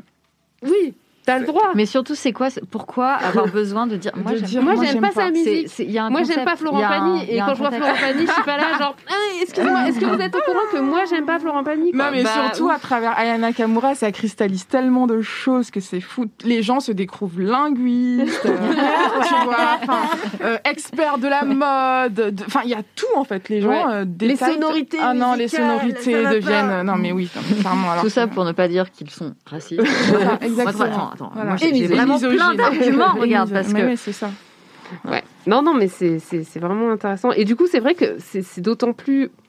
En fait, moi, quand je vois le masculinisme et le rejet en fait du féminisme et le truc de vraiment comme si c'était un truc euh, dangereux, démoniaque et tout, alors qu'en fait, ça participe vraiment à la construction de qui on est et Mm. comment on se situe dans le monde, comme tu disais, douce. Je trouve ça genre.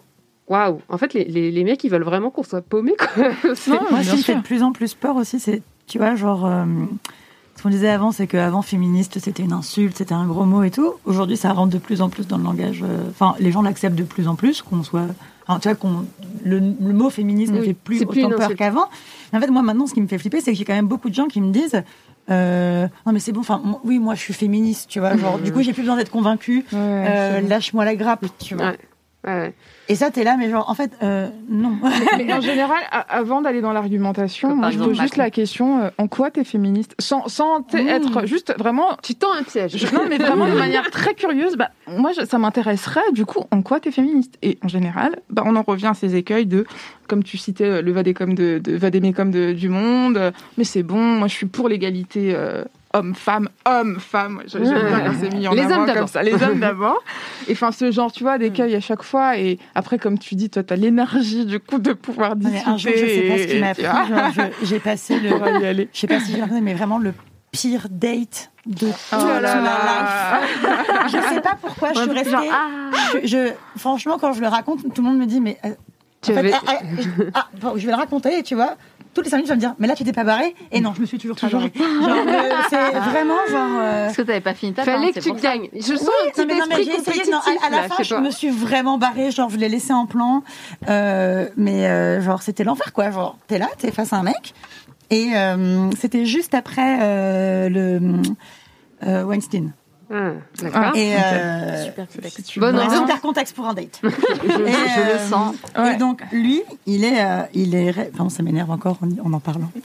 Euh, c'est, il était réalisateur dans le, c'est pas un grand réalisateur, hein, mais c'était un, un mec euh, qui se voulait genre euh, famous, mais pas du tout. Et, Au passage, des donc, euh, il se voilà. un petit taquet dans la nuque. Là, Et, euh, et donc du coup, genre, on me discute avec lui et puis il me demande ce que j'ai pensé du dernier film de Woody Allen. Et donc je lui dis que je ne De regarde plus les films de Woody Allen. Et là, il me dit, oh non, Allez, tu fais pas partie de ces meufs Oh. qui euh, Aime ne pas les films d'un pédo. euh, Et là, tu fais pas. Non. Ah bah non, non, Mais Et faut donc se là, barrer je lui là, dis- là. Donc là, donc Red là je lui dis, bah, mais tu, tu vois, je me dis, allez, c'est le moment, tu fais ton travail, genre, tu, Oh là la, là. la- la meuf, sympa, pédagogue, bienveillante, c'est- pas en étant énervé que tu vas le faire changer. Mais J'ai un peu, c'est quand même il y a quatre, il y a trois, trois ans, ça, deux ans, deux, Euh, quand, ouais, euh, non, c'était il y a trois ans. Ouais, c'était il y a trois ans. Et, euh, et bref. Et donc, du coup, on commence à débattre euh, au départ de ça. Et puis, à un, à un moment, euh, je sais pas, je commence un peu à me vénérer et puis il me balance la phrase. euh, mais toi, toi, qu'est-ce qui t'est arrivé Ah pour là que tu sois euh, vénère comme ça? Il, il s'est- bien passé quelque Trop de chose, mecs tu comme vois, toi. genre. euh, et, Ah là là là et- pour le coup, je suis pas un bon exemple parce que je lui dis bah, écoute. Euh, Trigger warning. Euh, moi, j'ai été violée deux fois. Mais moi, je suis en plus, je suis l'exemple de euh, typiquement de la meuf qui s'est fait prendre dans une ruelle par un, des mecs qu'elle connaissait pas et tout, tu vois. Donc, euh, c'est en- et en fait, du coup, je, je lui dis ça et je lui dis bon, j'ai été violée. Le mec, il me fait mais viol, viol ou genre Oh là viol, là. t'étais bourré. Oh là euh, Oh là là, mais Il vrai- en fait, the Et donc là, Elle était toujours pas partie. non, Mais pas des dates, t'as peur en Donc fait. là, quoi je lui raconte le contexte. Ah, je suis trop euh, vieille pour ces conneries. Et genre, le mec, à un moment dans la conversation, je sais, je sais pas, j'étais en études anthropologiques, les meufs. J'étais avec le type et genre. euh, Il a- lui, il a fait l'école masculinisme, tu vois, il avait tout, tous les Ah non, mais, Ah, mais alors, c'est et- bingo, et en donc fait. lui, justement, il se considère féministe parce qu'il a trois sœurs, il a sa mère. Bah oui. il a Alors j'ai ma mère qui me fait à manger, Ah, donc à partir du féministe, moment quoi. où t'as une mère, c'est féminisme de toute façon. Et le type, à un moment, il me sort un truc. Il me dit qu'il ne sort pas avec des filles qui sont nées avant 1994. Oh, Je lui- oui, oui, oui. donc je lui dis, Mais mais, bon. pourquoi? Il me dit, bah, parce que les filles comme toi, là, euh, moi je suis née en 91, Oh là là, euh, il trop me vieille. dit, vous, euh, en gros, les filles après 94, elles ont été élevées, tu vois, elles ont eu un, smart- un- un smartphone un peu tôt. Du coup, elles ont été un peu biberonnées au porno. Du coup, elles Ah, acceptent. Ah bah oui. La sodomie le premier soir. Mais quel charmant jeune homme. Et là, il est toujours Et féministe. là, t'es parti. là, non, mais Là, t'es parti. Non, je suis partie à un autre moment. Ok. Euh, il me dit, on, Vous avez pas fait partie de l'air, je l'ai pas vécu. on par- on parle du consentement. Euh, de, j'essaie de lui expliquer le consentement et tout. mais Je sais pas ce qu'il. Et bref, et le type, à un moment, il me fait. Non, mais ça aussi, dis-moi. Oh S'il y avait des caméras cachées chez moi, le nombre de fois on aurait pu croire que je les avais violées. Ah bah oui. Ah, c'est tellement rassurant. C'est, c'est, Ah, tu sais, c'est dramatique. Et on je- aurait et pu je suis croire partie, que- Et donc, quand il me faisait sa thèse sur les meufs de 94 et tout, machin, euh, il me parle de ces trucs. Donc, il me dit, mais toi, par exemple, euh, toi, tu ferais pas ça, machin, toi, euh, t'es coincé ou je sais pas quoi. Il me dit, par exemple, toi, euh, je sais pas, t'as jamais fait de partouze. Enfin, si, pardon. Je suis con. Et là, il me parle de mon viol. Ah yes. Oh non. Ah yes. Bon, là, t'es Et là, je suis partie. Alors Oh dans là le là. chat, hein, euh, je te dis les Mais- avis, euh, les gens ils font quoi? Mais elle a encore attendu. Il y, a, il y a des smileys qui se tiennent la tête et il y en a un qui dit mais c'est un criminel en réalité. Mais Bah tellement. ouais. C'est- mais Si, oui, en l'occurrence, c'est un violeur, du Ouais, coup, euh, ouais, Ah ouais, oui, bah oui, mais pour le coup. euh, ouais. Oh, waouh. Ouais. Ouais. C'est chaud, hein. Et tu te dis, genre. Euh, Et il y a Théatouille qui nous dit euh, moi j'ai eu non mais je suis féministe parce que je pense que les femmes ont le droit de travailler. Ah, bah, Ah, merci, en fait. Merci pour l'intervention. Waouh. Voilà. Donc non, euh, franchement, je vous le dis avec l'expérience d'une vieille personne qui a, qui a vécu ce genre de situation. euh, faut pas, hein. À un moment donné. Non, non, mais ça, euh, il m'a un peu vacciné, lui, quand même. ouais. Ah bah tu Ouais, mais À un moment, peu, tu non, mais sur le bord de la route des- et tu des- dis bon vent. Je sais pas, des- ah, j'avais l'énergie avant. J'étais là-bas, je sais pas, je vais essayer de faire changer, de lui faire réaliser que machin, ceci. Ben non. On parle de. euh, alors moi, je n'ai jamais. J'ai installé les applis de rencontre pour la première fois dans ma, dans ma vie, donc j'ai mille ans de retard. Il y a genre un an. Ouais. Est-ce qu'on peut Tinder. Euh, ouais, Tinder, OkCupid, et c'est à peu près les deux seuls. Et euh, est-ce qu'on peut parler des mecs qui, dans leur description, c'est-à-dire tu, tu n'as même pas engagé la conversation avec eux, écrivent « Je suis féministe, mais faut pas non plus qu'il y ait de poils ». Ou des trucs comme ça. Oh Non, ça Ah ouais, j'en ai, j'en ai vu. J'étais en mode, Je suis féministe, mais c'est il une faut pas qu'il y ait blague, non? Genre, est-ce qu'il rigole? Non, mais c'était vraiment... Euh, pas féministe. et il y avait vraiment des personnes qui, enfin, il y a des mecs qui dès leur bio te disent qu'il faut pas que tu sois féministe, ou alors euh, que euh, il est féministe mais faut pas déconner non plus, quoi. Tu vois. Genre... Non, mais l'hétérosexualité, c'est quelque chose. Ah, mais, waouh, mais, honnêtement, le, le- le monde hors appli est, est moins caricatural, je trouve. Quand tu rentres dans les applis, tu fais. Non, les applis, vraiment, Mais c'est hein. écrit sur ta. Tu les. Enfin, Bah, tu- en fait, mais, que non, mais limite, c'est limite, c'est vendu, c'est comme ça, c'est acté en fait. C'est- Qu'est-ce qui Ah est bah, le plus contre, violent que en tu- fait que dans la vraie vie, tu t'es, tu t'es là, t'as un peu un, un crush avec quelqu'un, le feeling passe. Et Ah bam, non, mais par tu, contre, tu tu découvres en fait de, de- de- que, que c'est un connard fini et que t'as as perdu ton temps, ton énergie. Et tu dis bah en fait dignité. et ta dignité.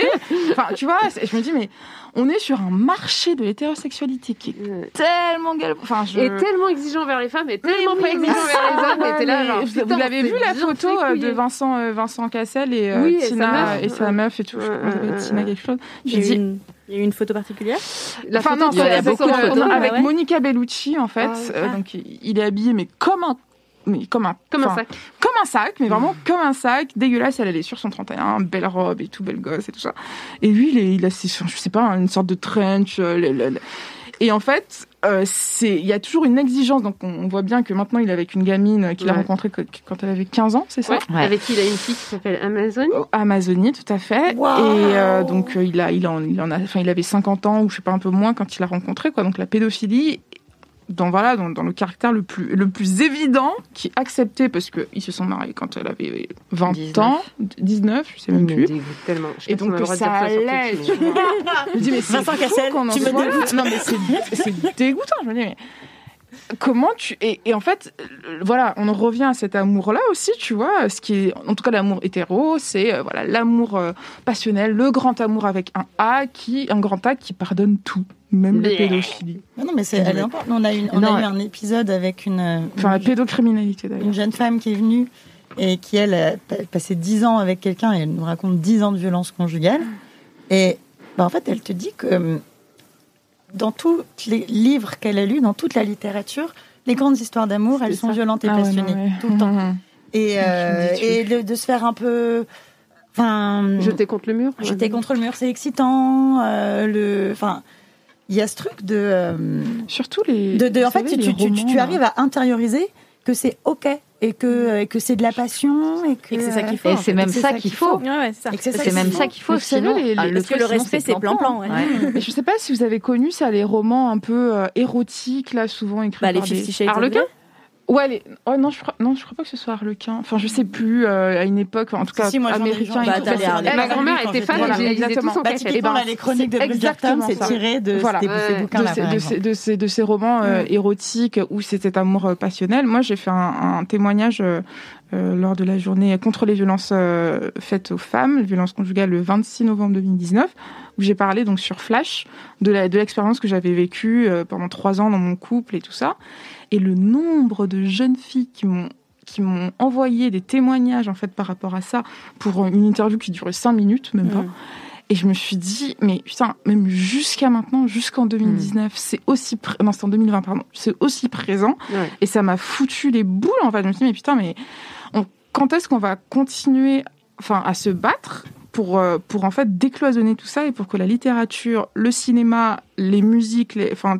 en fait, tout le culturel et tout l'imaginaire soit complètement changé, en fait. Et c'était des jeunes filles, quoi. C'était pas Bah non ouais. plus. euh, Mais je sais, je sais pas si euh, vous regardez, je dis ça, mais je sais que je vais me prendre un moment, mais euh, les dramas coréens sur Netflix, il y en a beaucoup. Non, non. J'en ai jamais Très regardé. T'aurais parlé de Gossip Girl, tout comme ça, je t'aurais ouais, suivi, mais là. j'ai regardé aussi, c'est horrible. Enfin, Chuck, il est horrible. Mais, euh, mais euh, dans les dramas coréens, il y a vraiment ce truc, effectivement, de la romance où le gars, tu vois, il est, il est, il est riche, il est beau, Ouais. il est pas sympa, et la fille, elle est genre, comme ça. Et en fait, euh, le gars, il est, enfin, tu vois, il y a vraiment ce truc de le mec, il te prend par le Ouais. poignet, il te dit, euh, Il sait ce qu'il veut, c'est lui qui sait ce que tu dois faire, Bah, t'as c'est ça dans lui qui Twilight, t'embrasse t'as tout. ça dans Gossip Girl, t'as les, ça dans. les- livres dont elle parlait douce euh, juste avant, moi quand j'étais, euh, franchement, ils, ont quand même pas mal participé à mon éveil euh, de ma sexualité Oui. euh, quand j'étais Mhm. ado. Et, et puis en fait, à l'époque, tu voyais pas le problème. Oui. Donc à l'époque, tu dis le truc, et en fait, juste c'est excitant. Et, euh, et en fait, la dernière fois, j'en ai relu. Parce que toi, je me suis dit, oh, mon mec, il est pas là, allez, vas-y, je vais me faire plaisir. Je reprends un petit bouquin, euh, ça s'appelle Passagère clandestine. Déjà, Et, euh, non, mais en fait, toutes ces histoires, peu importe le scénario, t'as C'est toujours la tu, as, même tu as trame. des, tu as des, des codes. Ouais. Euh, c'est en fait, t'as un mec hyper viril, hyper fort, euh, hyper euh, Jeune, beau, riche. Sûr de ouais, jeune, beau, euh, riche, tout ce que tu veux. Non, des fois, Souvent ce sont des vikings ou des voyous, tu vois. Mais Oui. voilà, c'est des mecs hyper virils qui savent trop s'y prendre avec les meufs, qui sont un peu arrogants, euh, tu vois, qui savent ce qu'ils veulent. Et elle, c'est toujours la petite jeune de 18 ans, la petite vierge effarouchée, euh, hyper impressionnée, euh, Ouais. mais il lui fait, il, lui- il fait vachement peur, mais en même temps, elle ressent une attraction qu'elle n'arrive pas à expliquer. et genre, c'est ça tout le temps, quoi. Tout le temps, tout le Il y a quelqu'un dans le chat qui dit, donc Aria 4 qui dit, c'est turbo hétéro, les dramas, les romances japou-chinoises. Et c'est vrai, en fait. Et c'est ça qui me, qui m'embête un peu le plus. En fait, moi, je regarde beaucoup de dramas parce que je trouve ça, euh, je trouve que c'est, enfin, ça m'intéresse de voir comment ça se passe dans des cultures, enfin, comment c'est romancé dans d'autres cultures en fait. Et euh, en fait, c'est romancé comme euh, comme euh, chez nous. Enfin, c'est Mhm. violent et c'est, euh, mais mais ouais, c'est, il y a vraiment aucune aucune possibilité autre que l'hétérosexualité en fait. Et tu, c'est c'est déprimant. Enfin, si, si, si, il y a quelques trucs comme ça, des petites bulles d'air de temps en temps, tu vois, mais c'est pas, en tout cas, c'est pas l'hégémonie, enfin, l'hétérosexualité, c'est vraiment un truc. euh, et, euh, et en fait, rien que le fait d'en parler et de pointer du doigt tout ce que, ce que ça implique derrière, derrière l'hétérosexualité, au-delà même de la sexualité en elle-même, tu vois, genre les rapports entre les hommes et les femmes, c'est de l'hétérosex- l'hétérosexualité. Et il faut en parler.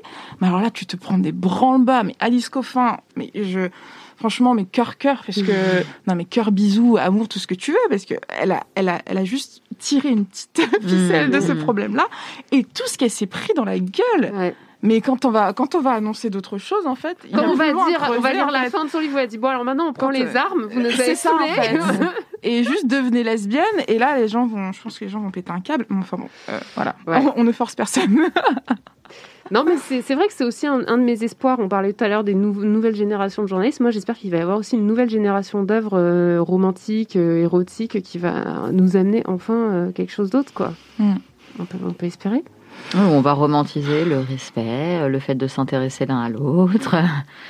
Tu vois, Mm. le, le fait d'être sur un pied d'égalité, de ne pas choisir une personne parce que tu vas pouvoir la dominer. Enfin, Oui, mais il faut repartir à la racine encore. Enfin, moi j'ai l'impression, non mais j'ai l'impression, je sais pas, peut-être que ça, ça change et que j'ai pas assez de recul par rapport à ça, mais on vise toujours le sommet, donc en disant que c'est parce qu'il y aura des journalistes et tout ça, de- des nouvelles générations, mais en fait à la base de la base, Le truc est pourri à la base. qui, qui a des- qui a une vision diversifiée du monde en fait?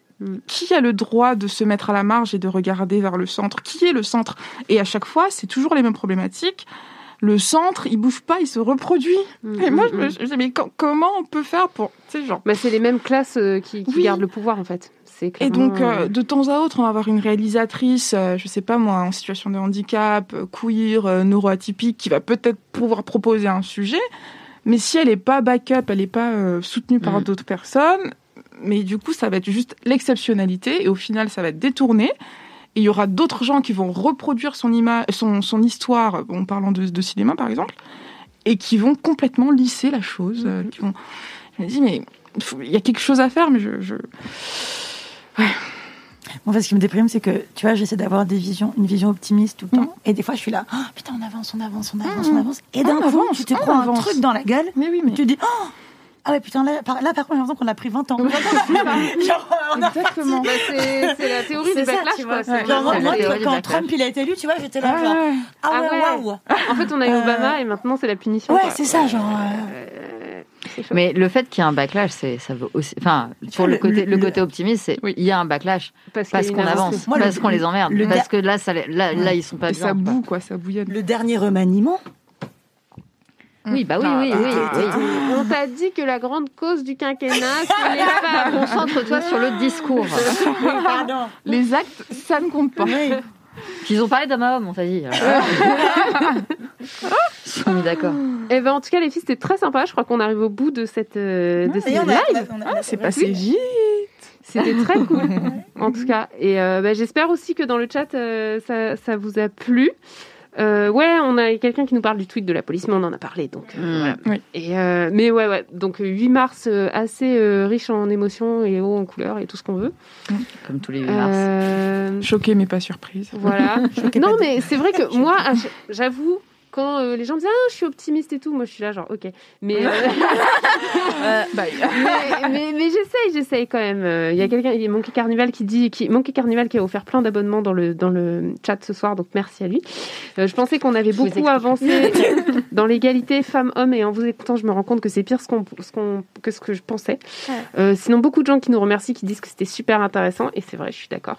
Euh, donc merci à vous d'être euh, venus ce soir. Est-ce que vous voulez juste nous dire un petit peu euh, what's up en ce moment dans, dans votre travail Où est-ce qu'on peut vous retrouver? Euh, En librairie. donc, oui. Oh yes. Vous pouvez nous retrouver sur, euh, voilà, donc sur- grave. en librairie. Voilà, sur Instagram, vous pouvez, vous pouvez nous retrouver à Entre nos lèvres. C'est là qu'on diffuse le plus notre actualité et qu'on peut nous suivre. Et oui, Margot, comme l'a dit dans les librairies, on a sorti un livre il y a dix jours. Ouais. Donc, euh, Oui, ça s'appelle Entre nos lèvres aussi. Ça s'appelle Entre nos lèvres aussi. Et le livre, en fait, il reprend euh, des épisodes du podcast plus des nouvelles histoires. Et en fait, euh, bah, comme dans le podcast, euh, ce sont, les, des, ce sont des témoignages de personnes euh, qui euh, nous. Enfin, du coup, il y a plusieurs chapitres qui commencent par. Le premier chapitre, c'est naître. Ensuite, tu as grandir, s'éveiller. Et en fait, les témoignages s'entremêlent euh, tout le long des périodes de la vie. Les personnes, elles ont de 12 à 82 ans. Et ce sont des personnes qui nous racontent toute leur vie sous le prisme de la sexualité. Bravo. Trop cool. Voilà, Trop intéressant. Super. Trop bien. Faut l'acheter. Donc c'est à quelle édition Ah, c'est chez Michel Lafon. D'accord. Et vous dans pouvez- toutes les bonnes librairies. Voilà, dans toutes les bonnes librairies. euh, et Selon la formule consacrée. Voilà, c'est ça. Et du coup, Marine Euh, bah, moi, vous pouvez me retrouver sur YouTube, Marinette, et aussi sur Twitch, d'ailleurs. Et... Marinette aussi? Marinette Perrin, Ok. je crois, oui. Super concentrée. Euh, et d'ailleurs, après-demain, je lance une nouvelle émission qui s'appellera Les Béguines, qui sera un talk show féministe. Et euh, pour la première émission, on va parler avec Manon Bril de la chaîne C'est une autre histoire. On va parler de la chaîne YouTube C'est une autre histoire. Des biais sexistes dans la recherche. Voilà, et notamment de la recherche en histoire. Nice. Putain, il y a tellement de choses à dire. Voilà. Ouais. Ouais. Euh, C'est clair. et du coup, du coup, moi, qu'est-ce que je fais? Bah, vous pouvez me Qu'est-ce que je fais Euh, vous pouvez me retrouver sur Twitter, 12-du-8. Dib, DIB, euh, et sinon donc euh, voilà, je, en fait aujourd'hui je sortais d'un casting pour euh, chroniquer une nouvelle émission, donc j'espère Oh. que ça donnera euh, voilà On le résultat où ou pas escompté. encore Non, pas encore. D'accord. je garde le karma, les bonnes énergies. Et, euh, et sinon, euh, et sinon, bah, je suis su- aussi sur Instagram, même si j'ai désactivé mon compte. Je me vends pas du tout bien. T'as mais, euh, désactivé ton compte Ouais, pour l'instant, ouais, je, je me reconcentre. euh, trop de, trop de sollicitations, justement, de comptes militants, etc. Enfin, tu vois, quand Hmm. t'es es présenté comme un compte militant, alors que c'est pas du tout ce que je faisais, bah, il y a une injonction, en fait, à Ouais. parler que de ça. On te pose 10 000 Dès qu'il questions. se passe un truc. pour, Voilà, T'es j'ai pris- shadowban en plus. hein, Ouais, ouais, voilà, j'ai pris du recul et, euh, et voilà, en espérant que 2021 soit un peu plus euh, légère que 2020. Ouais. Bah, en fait, je pense qu'on a l'expérience de 2020. Tu vois, on est là, genre maintenant, on est des routardes, quoi. Ah, moi, le, on a le- tout le fait. retour du mois de mars, il y a un côté de. Ça Un an. ouais. Bah alors, Ouais, euh, ouais. le Surtout- 11 mai 2021. là, Surtout quand c'est ton anniversaire, confinement. car moi je suis née genre le jour du confinement de Ah, l'année yes. dernière, et j'étais là genre waouh, et là c'est revenu, c'est dans une semaine. Oh. Donc euh, ouais, non, c'est dur. Et ben moi vous pouvez me retrouver sur mademoiselle.com avec les articles qu'on publie, euh, et voilà. Mais j'ai un peu la même relation avec toi euh, qu'Instagram. J'ai beaucoup de mal en fait avec Instagram. J'y vais parce que genre j'ai deux comptes que j'aime bien, Ouais. qui n'ont rien à voir. Je sais pas si ça n'a rien à voir, mais le compte de moi, vous connaissez? C'est un compte Non. américain. Et c'est genre euh, des gens qui, qui c'est que des gossips et tout, genre euh, machin, couche avec bidule et tout. Ça me détend vachement d'aller d'aller lire ça. Et, euh, et sinon, euh, ouais, non, Instagram, j'ai beaucoup de mal le- sur l'aspect représentation, sur l'aspect il faut aller voir ce que les autres font. Et puis en même temps, tu te sens comme une merde parce que toi, t'as l'impression de pas en faire assez. Enfin, il y a tout un Il y a truc, énormément euh, d'injonctions sur Instagram. c'est C'est dur, ouais. c'est- Ah oui, Alors- j'ai- j'ai juste oublié un truc. Vous pouvez retrouver aussi le podcast Extimité. Donc sur Instagram. Bon, pour l'instant, on est en pause, mais on a au moins 52 épisodes. Il y a Ah oui. moyen de ouais, il y a- rattraper. il y a de oui. quoi faire une On a bûché, on a bûché. Donc euh, voilà, il y a, enfin, comme je vous disais en début de, de, de ce Twitch, vous pouvez retrouver des témoignages très intimistes en fait de personnes qui vont se raconter euh, face à ce qu'elles subissent dans la vie, c'est-à-dire des discriminations qui elles qui sont soit interliées ou, ou voilà des, des discriminations euh, spécifiques. Et c'est vraiment euh, en fait découvrir une personne qu'on pensait ne jamais avoir de, de points communs en fait avec elle et qu'au final on se rend compte qu'on a on a pas mal de choses à partager et c'est vraiment une expérience euh, humaine et très intimiste et j'espère que ça vous plaira. Voilà. Cool. Eh ben super. Bon, en tout cas, merci à vous. Mais Euh, merci à vous. Merci pour ce moment. Justement, j'ai fait cette, cette euh, Merci pour ce blague car euh, François Hollande est sur Twitch au moment même où on en parle. Euh, il est- Ça, c'est violent le passage Ouais, de notre voilà. table à celle de François Hollande. Donc du coup, euh, voilà, euh, on est en train de perdre des, des, des viewers car ils sont tous en train de partir voir euh, François Hollande chez Samuel Etienne. J'espère que c'est juste pour rigoler en vrai. Ouais, ouais, ouais. Que c'est juste Ouais. pour rigoler. Ouais. Non, non, il va pas rigoler. Hein. Alors moi, ce que je pense du pas 8 sûre mars, ce euh, c'est parti là. Ok, et ben merci à toutes et Merci puis, à vous. euh, Bah, merci. Bonne soirée, bonne soirée le chat.